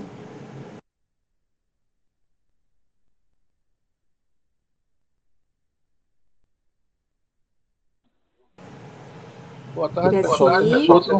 Boa tarde, boa tarde. me escutam? Escuta, tá tudo certo? falando aqui de... Pronto. Eu sou o Biracito falando aqui de Salvador. Eu, eu vi um, um, assim, um convite no, na rede social, no WhatsApp, e aí eu fiquei, é, até o filme que foi anunciado, eu fiquei curioso assim, de entrar nesse debate que quase que a gente não encontra esse tipo de, de atividade. É, e aí eu, eu, eu, eu, ao entrar, vi já uma discussão, principalmente quando se utilizou a expressão burro, né, que é um animal aqui muito querido aqui na, na região Nordeste, né, que tem ajudado muito empreendimento, assim como outros da, do mesmo grupo, associando a ex-presidenta Dilma. E aí eu coloquei, assim, uma, uma, uma informação no chat, e aí eu, eu não ia nem falar, né, que eu estou entrando agora, estou conhecendo agora, mas assim, quando foi. É, eu lembro muito bem que a partir do momento que ela decretou e se autodeclarou presidenta, algum, inclusive, é, é, docentes, pessoas, amantes do, da língua portuguesa, pessoas que é amante da língua portuguesa, eu estou falando de todos os gêneros, começaram a levantar críticas, inclusive é, é, é, chamando de burra mesmo por causa da relação do português. Aí eu, eu gostaria assim que vocês é, comentassem um pouco a respeito da visão de vocês, que tem um envolvimento bem maior do que o meu, entendeu? É só isso aí. Obrigado aí pelo por, por abrir. Obrigada a você, Albiraci, pela pergunta. Isso é uma coisa que eu lembro que eu estava na escola e eu tinha uma professora que era muito é, de direita e ela também falava isso, ela chamava de burra, não existe presidenta, não existe. E é uma forma de reafirmação dela como mulher, como, enquanto naquele papel de presidente, né? De presidenta, vamos dizer. Porque ela tinha que afirmar, tinha que, ela, afirmar era que ela, era a primeira mulher é, presidenta do Brasil, né? Ocupando aquele espaço e tinha que reafirmar porque ela sabia que ela ia lutar com é, travar lutas assim diretas contra um sistema muito machista, fortemente, tanto que o, o Márcio falou que tem aquela cena, né, que é só, só tem homens no governo do, do Temer. Ele desfez todo, toda aquela é, toda aquela diversidade que ela tinha trazido com ela, né? Outras pessoas também ocupando aquele lugar primeira vez. E aí essa é uma coisa que também que a gente vê e na eu tô falando como é, estudantes de literatura, né, que muitas é, poetas não gostavam de se ver como poetisas, porque era uma forma de você separar e dizer que elas eram me men é, menos importantes. E, na, e, na, e a Dilma, então elas falavam, se viam como poetas, falavam, não, eu sou uma poeta, não sou poetisa, eu sou poeta, porque senão elas eram marginalizadas. E a Dilma trouxe, é, veio dessa outra forma, ela precisou faz, falar, se assumir como, enquanto é, presidenta, para entenderem qual era a importância dela naquele papel. E aí, se vocês quiserem também contribuir, podem falar. E é uma palavra que está no dicionário desde a década de 80, né? A gente encontra no, no Aurélio, né? A gente encontra nos nossos dicionários. Não está errado, presidente. Ela só não é usada, né, com tanta frequência, mas é pela, eu acho que Duda, Luísa e os demais estudantes de letras podem até falar melhor do que eu nesse sentido. É, enquanto acerto, né, enquanto está correta a palavra, pode se usar normalmente. As pessoas, né, só não era muito usada como tantas palavras da nossa língua, né, que às vezes pode ser escrita de duas formas, né, que pode ser é, que está correta nesse sentido. O presidente está certo assim. Não, e a gente fala muito na, na faculdade de letras que a língua é uma coisa viva, uma coisa que se transforma, que se cria todo dia. A gente vê nas redes sociais, ainda mais agora, né? Todo dia, palavras novas, palavras antigas ganhando um significado diferente, é, sendo usadas de forma diferente, como meme, como forma de expressão. Então, é, a, língua, a linguagem é uma coisa viva, a língua é uma coisa viva que, que a gente usa como forma de expressão. Então, ela, ela estava tentando expressar alguma coisa, né? E mostrou exatamente com essa retaliação mostraram exatamente o que ela estava tentando provar, né? Como as pessoas são, é, como a política, como a mídia é sexista e tentaram diminuir ela por já achar, taxar ela como burra, como você disse, só porque ela usou um termo que não era normalmente utilizado. Não era normalmente utilizado por quê? Porque nunca existiu uma presidenta mulher.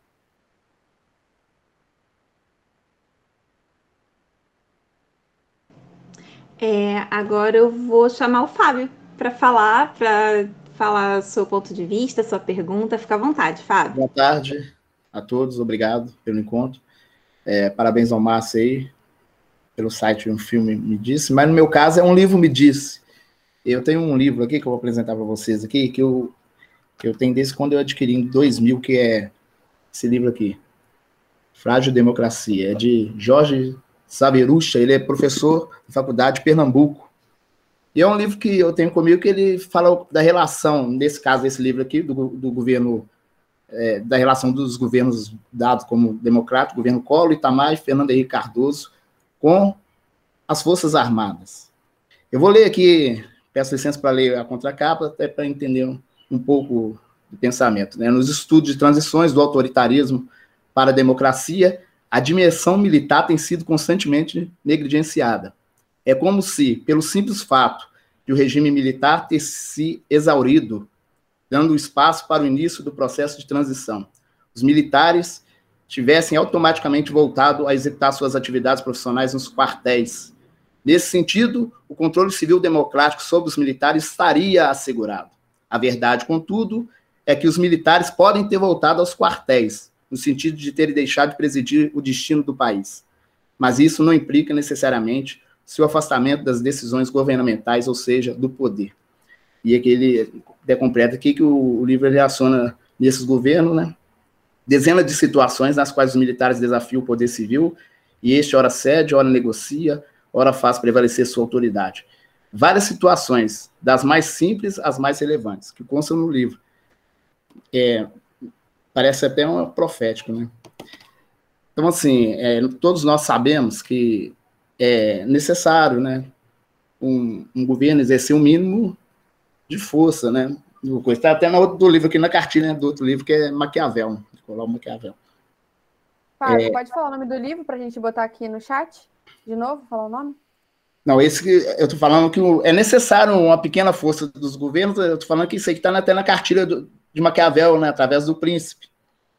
O outro, o primeiro livro é Frágil Democracia, publicado em 2000, Jorge Saberus.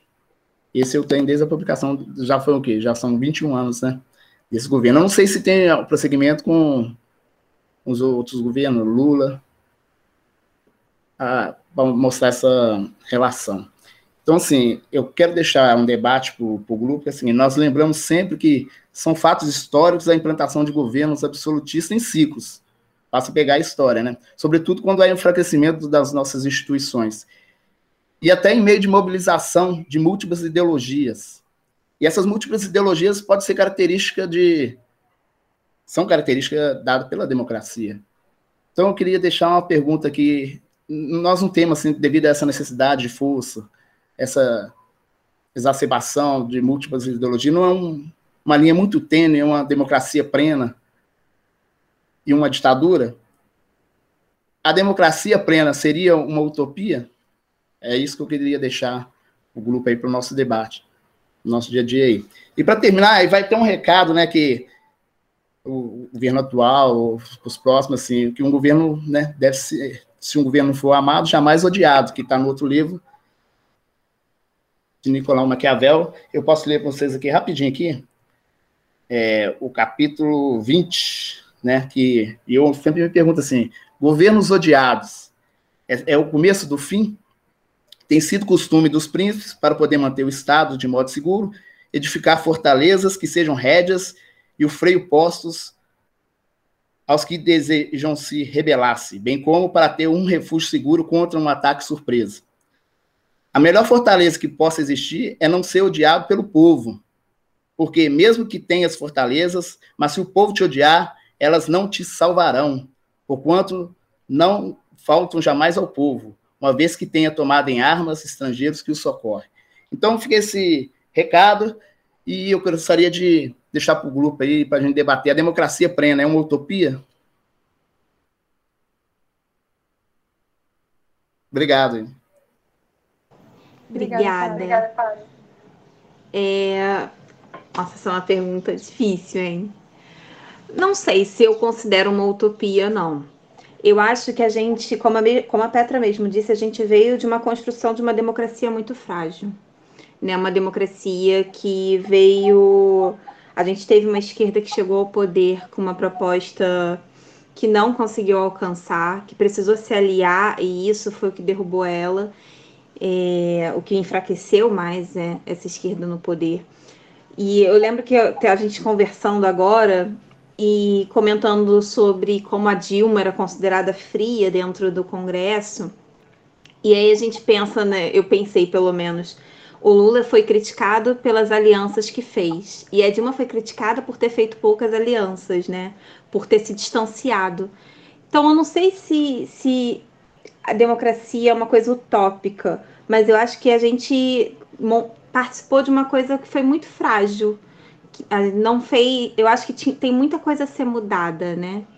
E cabia chegar alguém ao poder que consiga mudar isso, né? Tirar essa elite conservadora antiga que está no poder há tanto e tanto tempo, essas, esses rostos que estão sempre presentes ali, e tentar dar um jeito nisso. Mas não sei se eu consideraria a democracia uma, um, utópica.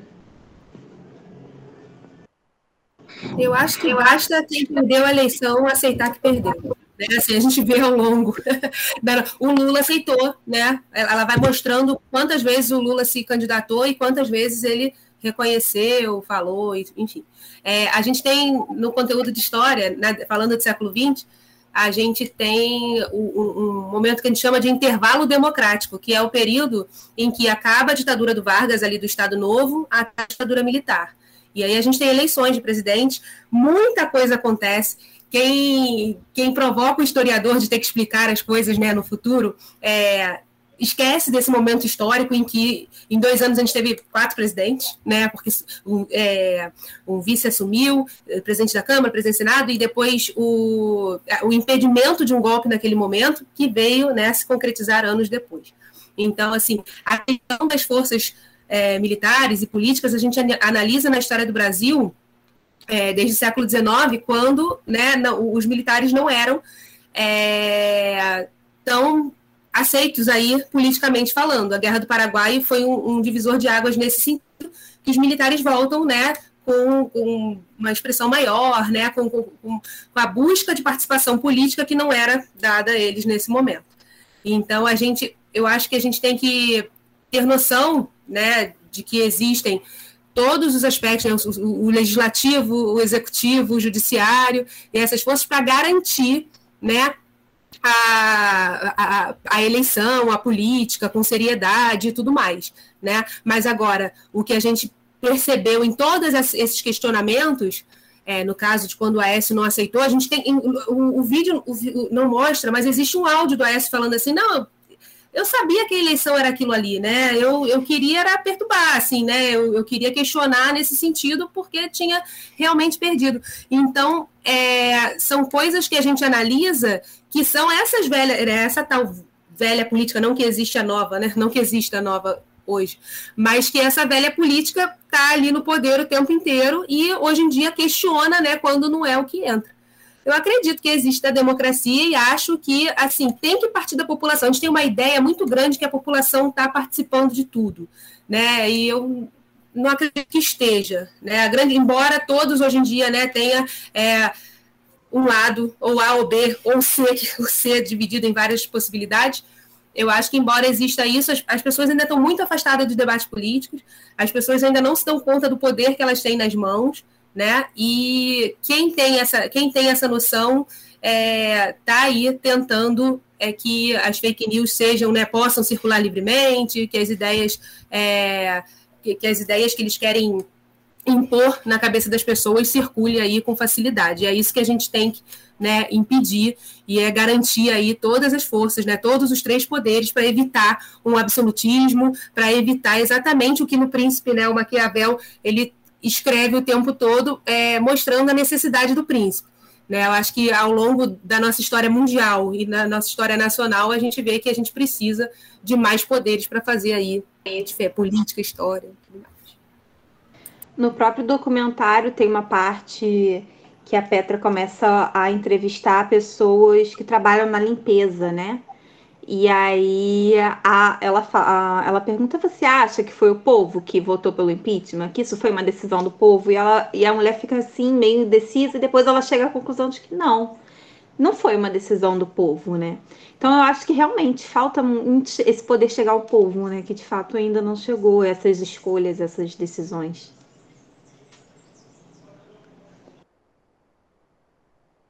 É... Quer falar alguma coisa, Márcio? Ou eu posso chamar o, o, a outra pergunta, outra pessoa? Não, eu queria citar uma frase do filme, quando você estava falando sobre alianças, que eu deixei até aqui em negrito. Se Jesus viesse para o Brasil, teria que fazer aliança até com Judas. Só isso. Perfeito. Eu vou então chamar o Danilo, que também tinha uma pergunta para fazer. Pode abrir a câmera, pode abrir o microfone, fica à vontade, Danilo. Fábio, só pedir para você, você ligar seu microfone para não, dar não dar eco. Obrigada.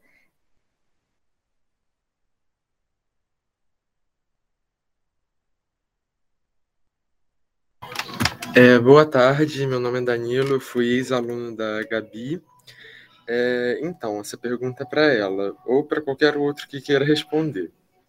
É, como você acha que a história vai contar daqui uns anos em um país que vinha progredindo e protegendo sua democracia, com um governo de operários e representando pessoas negras, LGBTQIA, periféricas e mulheres, em tão pouco tempo se influenciou pelo autoritarismo e flerta agora com fascismo? Gabi.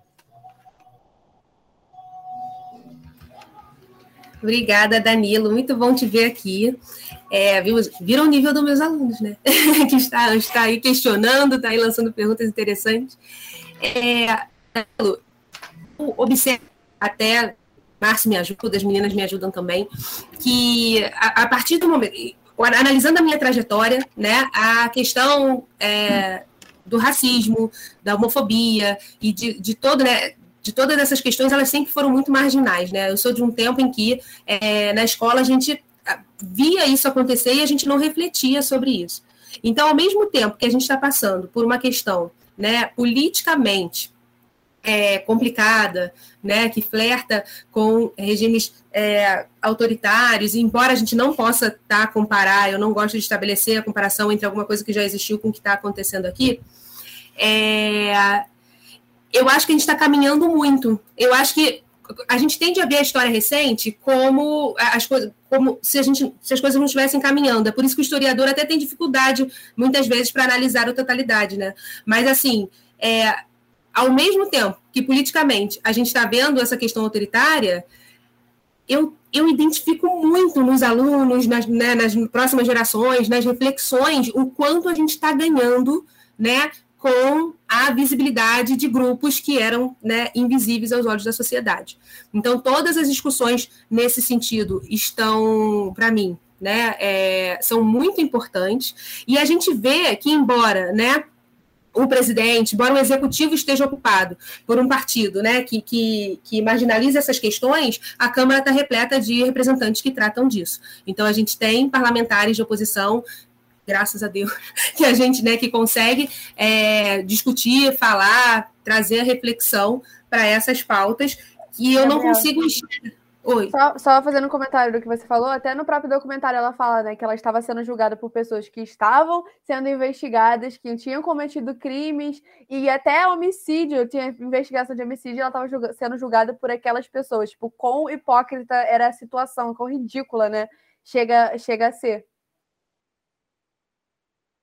Sim, com certeza. Então, embora a gente esteja, né, hoje, não só no Brasil, mas em vários países do mundo, né, sendo governados por grupos em que é, questionam, marginalizam todo esse movimento, eu acho que a luta está bonita, a gente está refletindo sobre essas questões, né, a gente está, a gente tem aparato de estudo para essas causas e, e, também cabe a gente né, a questão de a, questão de elucidar aí as dúvidas, né, de trazer aí para mostrar qual a reflexão é possível e, e, precisa nesse momento da nossa sociedade. Não sei se eu respondi, Danilo.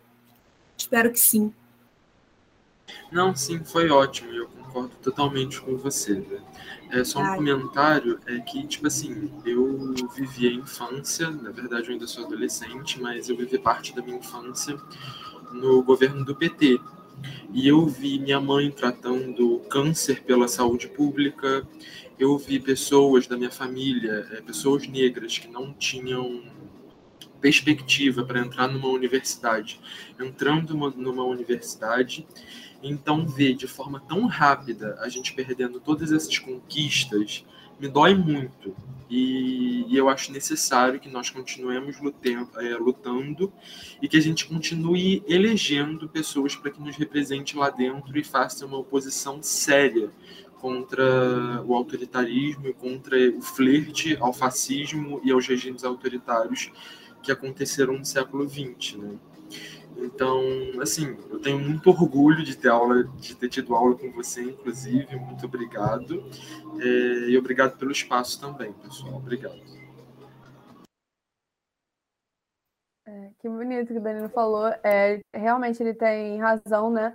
É, eu também sou a primeira pessoa da minha família a se formar, que está se formando numa faculdade, numa universidade federal, né? Eu fui a primeira a entrar e eu vejo muitas pessoas da minha família muito, da, da mesma idade fazendo é, é, com esses projetos, né? SISU, ProUni, FIES, é, ainda colhendo os, os, frutos disso, a maioria da, das pessoas da minha família, dos jovens, né, estão é, sendo somos os primeiros a entrar na, na universidade assim é, na, na, e fazer cursos, né, formar em superior no curso superior.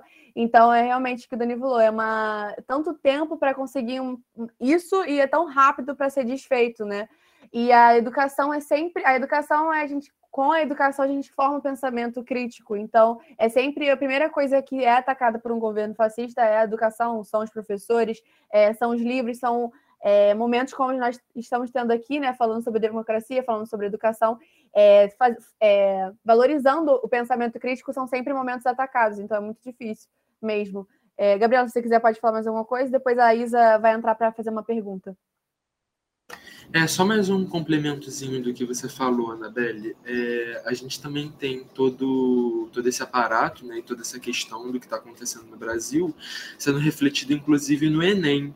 Hoje a gente tem o Enem mais branco e elitista da história. Né?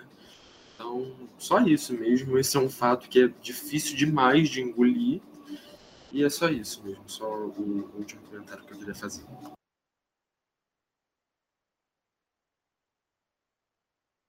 Isa, pode falar. Isa, pode falar. Isso.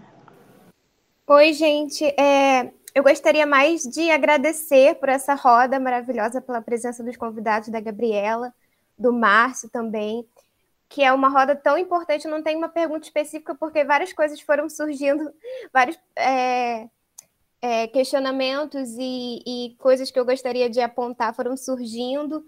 É, mas uma coisa que eu fiquei pensando depois que o, o Fábio falou sobre a democracia plena ser uma utopia, é, eu, é, é, é uma questão muito delicada, né? E eu acho, assim, particularmente, que é, a democracia no Brasil não, não acontece da melhor forma como ela poderia acontecer, como acontece em outros países democráticos. Ela poderia ser melhor. Talvez ela não seja perfeita, nenhum tipo de sistema é perfeito, mas a democracia é o melhor que nós temos. A democracia supera, nós sabemos disso, é, outras formas de governo que a gente já viu ao longo de, da história, né? De autoritarismo, de fascismo. E não há como a gente abrir mão da democracia. E eu acho que nisso é, todos nós, pelo menos que compartilhamos da, do mesmo pensamento político, todos nós concordamos. É, mas é uma questão muito complicada e essa, essa citação que o Márcio trouxe, que o Lula disse, né? E a Petra também traz no documentário que se Jesus viesse para o Brasil, ele teria que fazer com aliança, aliança até com Judas. Mostra essa contradição que existe também na nossa democracia, né? Porque também a, Maria, a Duda, Maria Eduarda falou que é, o ideal mesmo seria a gente lutar contra essas injustiças, contra essa desigualdade social, é, contra esses é, políticos da elite conservadora que já estão há muito tempo no poder, que, que não contribuem nada para ajudar a população, né, de fato. O ideal seria a gente, a gente realmente tirar eles do poder, mas como tirar eles do poder se, se é, quem luta a favor da população precisa fazer aliança com eles para estar no poder. Então, é uma questão muito complicada e eu acho que o único jeito da população se conscientizar disso é através da educação, né? É, por isso, nós, como profissionais da educação, precisamos ter esse tipo de, de posicionamento, é, fazer eventos como esse né, na universidade pública, apoiar a universidade pública, porque, assim, o tanto de pessoas que, que durante o regime militar é, não tiveram essa oportunidade de ter essa troca, de estudar a fundo, ter conhecimento sobre política, sobre a história do nosso país, é isso a gente precisa fazer a partir de agora, fazer cada vez mais, né? contribuir para a educação nesse sentido, para dar oportunidade à, nossa geração, às próximas gerações, de ter esse conhecimento que as gerações anteriores não tiveram, né? Então, acho que no geral o que eu queria falar é isso. E eu tô achando essa roda uma das melhores que a gente teve no Spacovar. e agradecer a presença de todos. É, obrigada, Isa. Eu, eu, não sei se o Paulo quer falar. É, ele levantou a mão, mas eu não, não respondeu a minha ainda no chat. É, Gisele, ainda não teve lista de frequência, não. A gente vai liberar daqui a pouco, tá bom? É, Paula, eu vou te pedir só para não demorar muito, porque a gente já está bem em cima do nosso horário, mas fica à vontade e pode falar.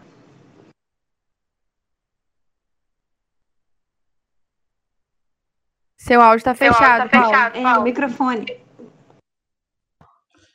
A Isabelle, ela repetiu uma coisa que vem sendo falada, que a democracia é o melhor meio de governo. Isso não é verdade. O socialismo é o melhor meio de governo que existe. A gente tem várias experiências no Brasil que provam isso. Canudos é uma delas, Caldeirão é outra delas. As experiências socialistas que estavam dando certas foram massacradas, abafadas pela, pelo, pelo exército ou pela aeronáutica, e nós temos uma pequena experiência que foi feita por, por um conselheiro, por um, por um desses praticantes do beatismo, um, que foi em Santa Brígida, que fez uma pequena reforma agrária. Então, a gente só vai dar certo quando a gente parar com essa coisa de democracia, porque ela não existe. As pessoas que tomam, que estão no poder, são pessoas que coadunam com a corrupção, são, é um sistema que leva as pessoas a votarem em pessoas despreparadas ou corruptas. Então, a gente só vai poder ter sucesso como nação quando a gente poder socializar as experiências, que não é comunismo, não é isso. A gente tem em Israel a experiência dos kibbutz, que dão muito certo, só que ela é pequena, o próprio sistema de Israel não deixa aquilo se desenvolver. Então, é só para a gente estudar mais, ver mais outras formas de governo e não se conformar com o que a gente tem, porque o que a gente tem é uma tristeza, a gente vê que é frágil, a gente vê que desmorona, a gente vê que a nossa nação está indo para a cucuia. Então, só queria que estudassem mais o socialismo, para ter uma noção da, da onde a gente pode chegar, dividindo riquezas, dividindo com o povo, fazendo reforma agrária, ajudando os povos tradicionais que estão sendo massacrados pelas experiências econômicas e políticas que nós temos. Só isso. Obrigado aí. Obrigada você, Paulo. Uma coisa que você falou é muito importante, porque a Petra traz isso quando ela fala da Lava Jato, que ela falou que parecia que eram no meio de tudo, de toda essa corrupção que a gente está acostumado a ver, porque eles mesmos falam, né? Ah, a Caixa 2 nem era visto mais como crime, era uma normalidade. E ela fala, quando achou que tinha uma esperança com a Lava Jato, o que, que eles fizeram? Politizaram Lava Jato, obviamente, né? E o Moro que falava, batia tanto na tecla, ah, eu nunca vou, vou me, nunca vou ser político. Já veio, veio o quê? Entrou para política e agora também já, já tem aí uma, um projeto de vir à presidência. Então a gente vê que até quando parece que alguma coisa vai mudar, não muda, né? É, é sempre tem alguma é, puxando de volta, né? Sempre tem essa concessão. É, muito, é o que você falou é muito importante. É... Duda, você quer falar alguma coisa? Eu quero fazer uma, eu última, quero fazer pergunta. uma última pergunta. Pode não, pode fazer a sua pergunta, porque eu, na verdade eu queria ler um trechinho de um artigo de opinião do Eu País. Mas aí deixa você perguntar que eu faço leio esse trechinho para a gente finalizando. É um trecho que eu quero deixar mais para a gente pensar um pouco depois da nossa conversa, né? Então eu acredito que deixar ele para o final é a melhor escolha. Pode perguntar. É, a gente já está chegando aqui tá ao fim, né? só queria deixar perguntar para você, para você, Gabi, pro, e para o Márcio também. Fiquem à vontade de responder e também já podem fazer as considerações finais de vocês. É, sobre, voltando para o documentário, né? Qual a importância que vocês veem para ele, não só no tema que ele traz, mas também pelo alcance que ele teve de ser lançado para uma plataforma como a Netflix, né? Tendo a tradução dele em inglês e em outras línguas também, é, de ter sido indicado ao Oscar, né? É, como o melhor documentário, não ganhou, mas como, disse, como a gente disse, acho que são cinco, foram cinco, e estava entre esses, é, esses indicados, né, de uma grande, de muitos filmes muito bons também, muitos documentários muito bons. É, ele tem esse viés, eu acho, eu acredito que ele não alcança todo mundo, porque quem não é, tipo assim, quem é muito é, de direita, eu acho, não vai ver aquilo com bons olhos, porque ele tem um, ele, ele é mais posicionado, a gente sabe disso, que ele tá bem posicionado ali, mais do lado da esquerda, ele faz críticas, ele mostra o, o outro lado, mas ele tem um posicionamento, querendo ou não. Então não vai ser, não vai alcançar todo mundo, mas ao mesmo tempo vai, é um documentário mais acessível porque está numa plataforma que quase todo mundo tem acesso e, e, tomou a proporção que teve, né? Então ele chegou às mídias, chegou à televisão, de ser falado sobre ele, então as pessoas conhecem mais a história dele. Então acho que qual a importância desse documentário e dessas conversas que nós estamos tendo aqui sobre o documentário também. Posso falar primeiro? Eu acho que, quando você falava, o que veio na minha cabeça é a importância como narrativa, principalmente quando a gente pensa que os meios de comunicação no Brasil são dominados pelos mesmos grupos, né? Então, os meios de comunicação no Brasil fizeram esse, esse papel de alavancar os movimentos das pessoas, o movimento das pessoas nas ruas, né, para elas poderem apoiar o impeachment. E aí, quando vem a Netflix, que é a maior empresa de streaming do mundo, e dá a oportunidade da Petra contar, é, ela mostra, né, ela faz as críticas, como você falou, mas tem um viés, de fato, mais de esquerda e mais favorável é, ao fato de ter sido um golpe, né, e não um processo legítimo de impeachment. Quando a Netflix dá essa oportunidade a ela e o, o, filme tem essa repercussão a ponto de chegar entre os indicados ao Oscar, que aí é uma visibilidade a mais, sabe? Cinéfilos no mundo todo vão assistir ao filme para saber do que se trata. Eu acho que esse papel de, de, de entregar essa outra narrativa diferente da mídia tradicional é importantíssimo, né? E acho que o, o documentário cumpre isso muito bem.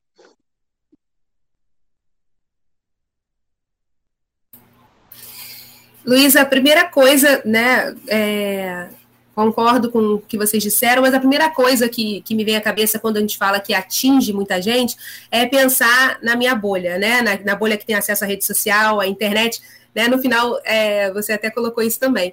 Então, assim, eu não sei até que ponto as pessoas, até as pessoas que estão recebendo é, mensagens do Zap, as pessoas que estão dentro das igrejas, as pessoas que estão né, recebendo informações de tudo que é lado têm acesso. Assim como né, é impossível mesmo, não dá para todo mundo ter acesso, e o acesso que existe é muito importante.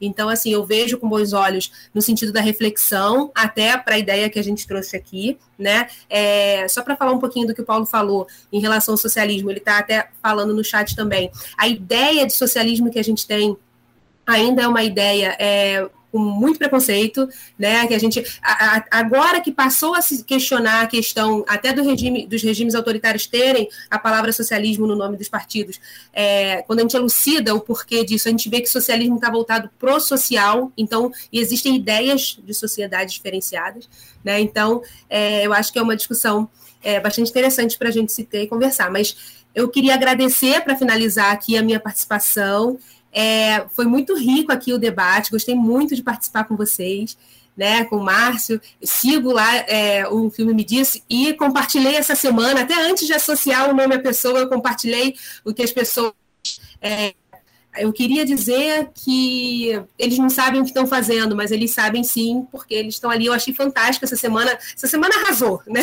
O perfil. Então, eu queria agradecer a participação, ter a oportunidade de ter conhecido vocês, participar dessa linda roda e parabenizar os Papová por esse projeto maravilhoso que eu tenho um orgulho né, de ter me apoiada nele e de conhecer vocês agora. Muito obrigada. Obrigada pelas perguntas. Queria aproveitar para agradecer também, né? Eu falei sobre o documentário, esqueci de fazer as minhas considerações, agradecer o convite. É, é uma das minhas primeiras experiências é, nesse tipo de atividade. Eu confesso que, por mais que eu fale ali para 2 milhões de pessoas todos os dias, eu tenho é, é um pouco de vergonha, estou trabalhando isso. Então, quando a Luísa me mandou o convite, eu vi nisso, de fato, uma oportunidade, não só pelo, pelo tema interessantíssimo que, que me pegou já, já de cara, mas também com uma oportunidade de poder estar debatendo, enfim, conversando, fazendo esse tipo de atividade com outras pessoas. Parabéns pelo projeto, achei ótimo. Teve, tive um carinho especial com o convite pelo fato de ser da UFRJ também. E é isso, galera. Espero que vocês tenham aí curtido minha participação. E eu queria deixar, se for possível, a recomendação de três filmes. Posso fazer isso? Pensando nesse. Eu vou, puxei aqui a Terra Plana, que a Luísa colocou, botei aqui na lista. É o está disponível na Netflix. O V de Vingança, que é, é que trata aí do, do, fascismo de uma forma mais distópica, né? Eu acho que é um filme mais famoso, está disponível no Globoplay. E O Grande Ditador, que é um filme de 1940 e que continua absolutamente atual até hoje. É uma das cenas mais lindas do, do cinema, aquela cena de encerramento. Ele está disponível gratuitamente no YouTube e também tá para quem tiver o Telecine. Tá bom? É isso. Beijo para todo mundo. Eu vou aproveitar a dica do Márcio e para quem é professor aqui e quer falar sobre essa questão também das redes sociais, eu acho o dilema das redes muito bacana para se tratar com os alunos do ensino médio e fundamental. Então, o dilema das redes está no Netflix também mostra, né, bem essa questão de como a rede influencia politicamente, como o algoritmo vai buscando aí o seu interesse e direciona né, o seu posicionamento. Muito obrigada, gente. Pode falar, pode falar. Última coisa. Última coisa.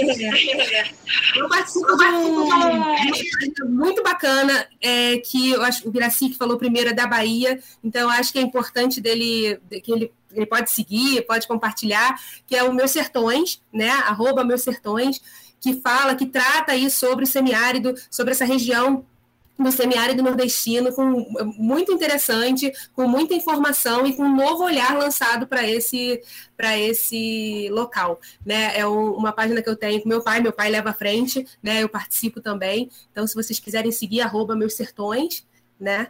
E, e é isso. Tá? Obrigada a todos. Um abraço. Um abraço. Obrigada, gente. Obrigada, Gabi. Obrigada, Márcio, por participar. Obrigada a todo mundo que está aqui, que falou um pouquinho, que pode estar com a gente conversando. Eu vou dar uma finalizada aqui, vou ler um trecho da, desse artigo de opinião do El País, que, do El País, né, do jornal, que mexeu muito comigo. É um trecho. Eu queria conseguir pegar um pedaço menor dele, mas não dava. Quando eu ler, vocês vão entender. E agradecer a todo mundo, agradecer as meninas que estão, as monitoras que estão aqui com a gente, comigo, ajudando, né? Eu e a Luísa, a gente estava muito nervosa, é, mas deu tudo certo. e a, lembrar que a lista de presença para os certificados estão aqui, tá? Depois que eu ler é, esse trechinho, se todo mundo puder ligar a câmera para a gente fazer uma foto, fazer uma selfie, para tirar um print bem bonito da nossa tela. Mas aí eu vou dar uma lida aqui rapidinho e depois a gente tira essa selfie, tá bom? Então vamos lá. Esse artigo, esse trecho foi escrito em fevereiro de 2020, 11 de fevereiro. É, eu não sei se é assim que pronuncia o nome da pessoa que escreveu, Jamil Shade. Acho que é assim. E ele fala o seguinte: num Estado que praticamente zera os recursos para a Secretaria da Mulher e que seca os investimentos para lutar contra a violência de gênero, a vertigem é uma realidade. Quando indígenas são mortos e o Estado silencia, a vertigem cheira a cumplicidade. Quando a morte de jovens nas periferias é cinicamente comemorada, a vertigem tem cor num Estado que se nega a aceitar os dados da ciência sobre o meio ambiente, a vertigem asfixia. Quando o combate à corrupção é desmontado ou direitos básicos são eliminados, a vertigem faz o chão tremer. A vertigem gera calafrios quando livros são banidos, quando ditadores são elogiados e quando a tortura é relativizada num Estado em que a diplomacia é baseada em uma ideologia teológica, e quando nos associamos aos países mais retrógrados do mundo em termos de direitos humanos, a vertigem questiona nossa própria humanidade. Quando um Estado fracassa em chegar à conclusão de um assassinato político, a vertigem gera enjoo. Num país onde os estados cívicos desaparecem e a participação da sociedade é atacada na formulação de políticas, a vertigem caminha para a cegueira. Quando um presidente ofende a mãe de jornalistas e dá uma banana para a liberdade de imprensa, a vertigem dá náuseas. É, esse, esse artigo se intitula A Vertigem Continua. É um artigo que fala sobre né, como o documentário da Petra ainda está muito real pra gente. E eu achei esse trecho muito sensacional. Acho que vale essa, essa a gente ficar com isso na cabeça e tentar digerir, porque eu tô até agora digerindo isso. Eu já li já tem dois dias.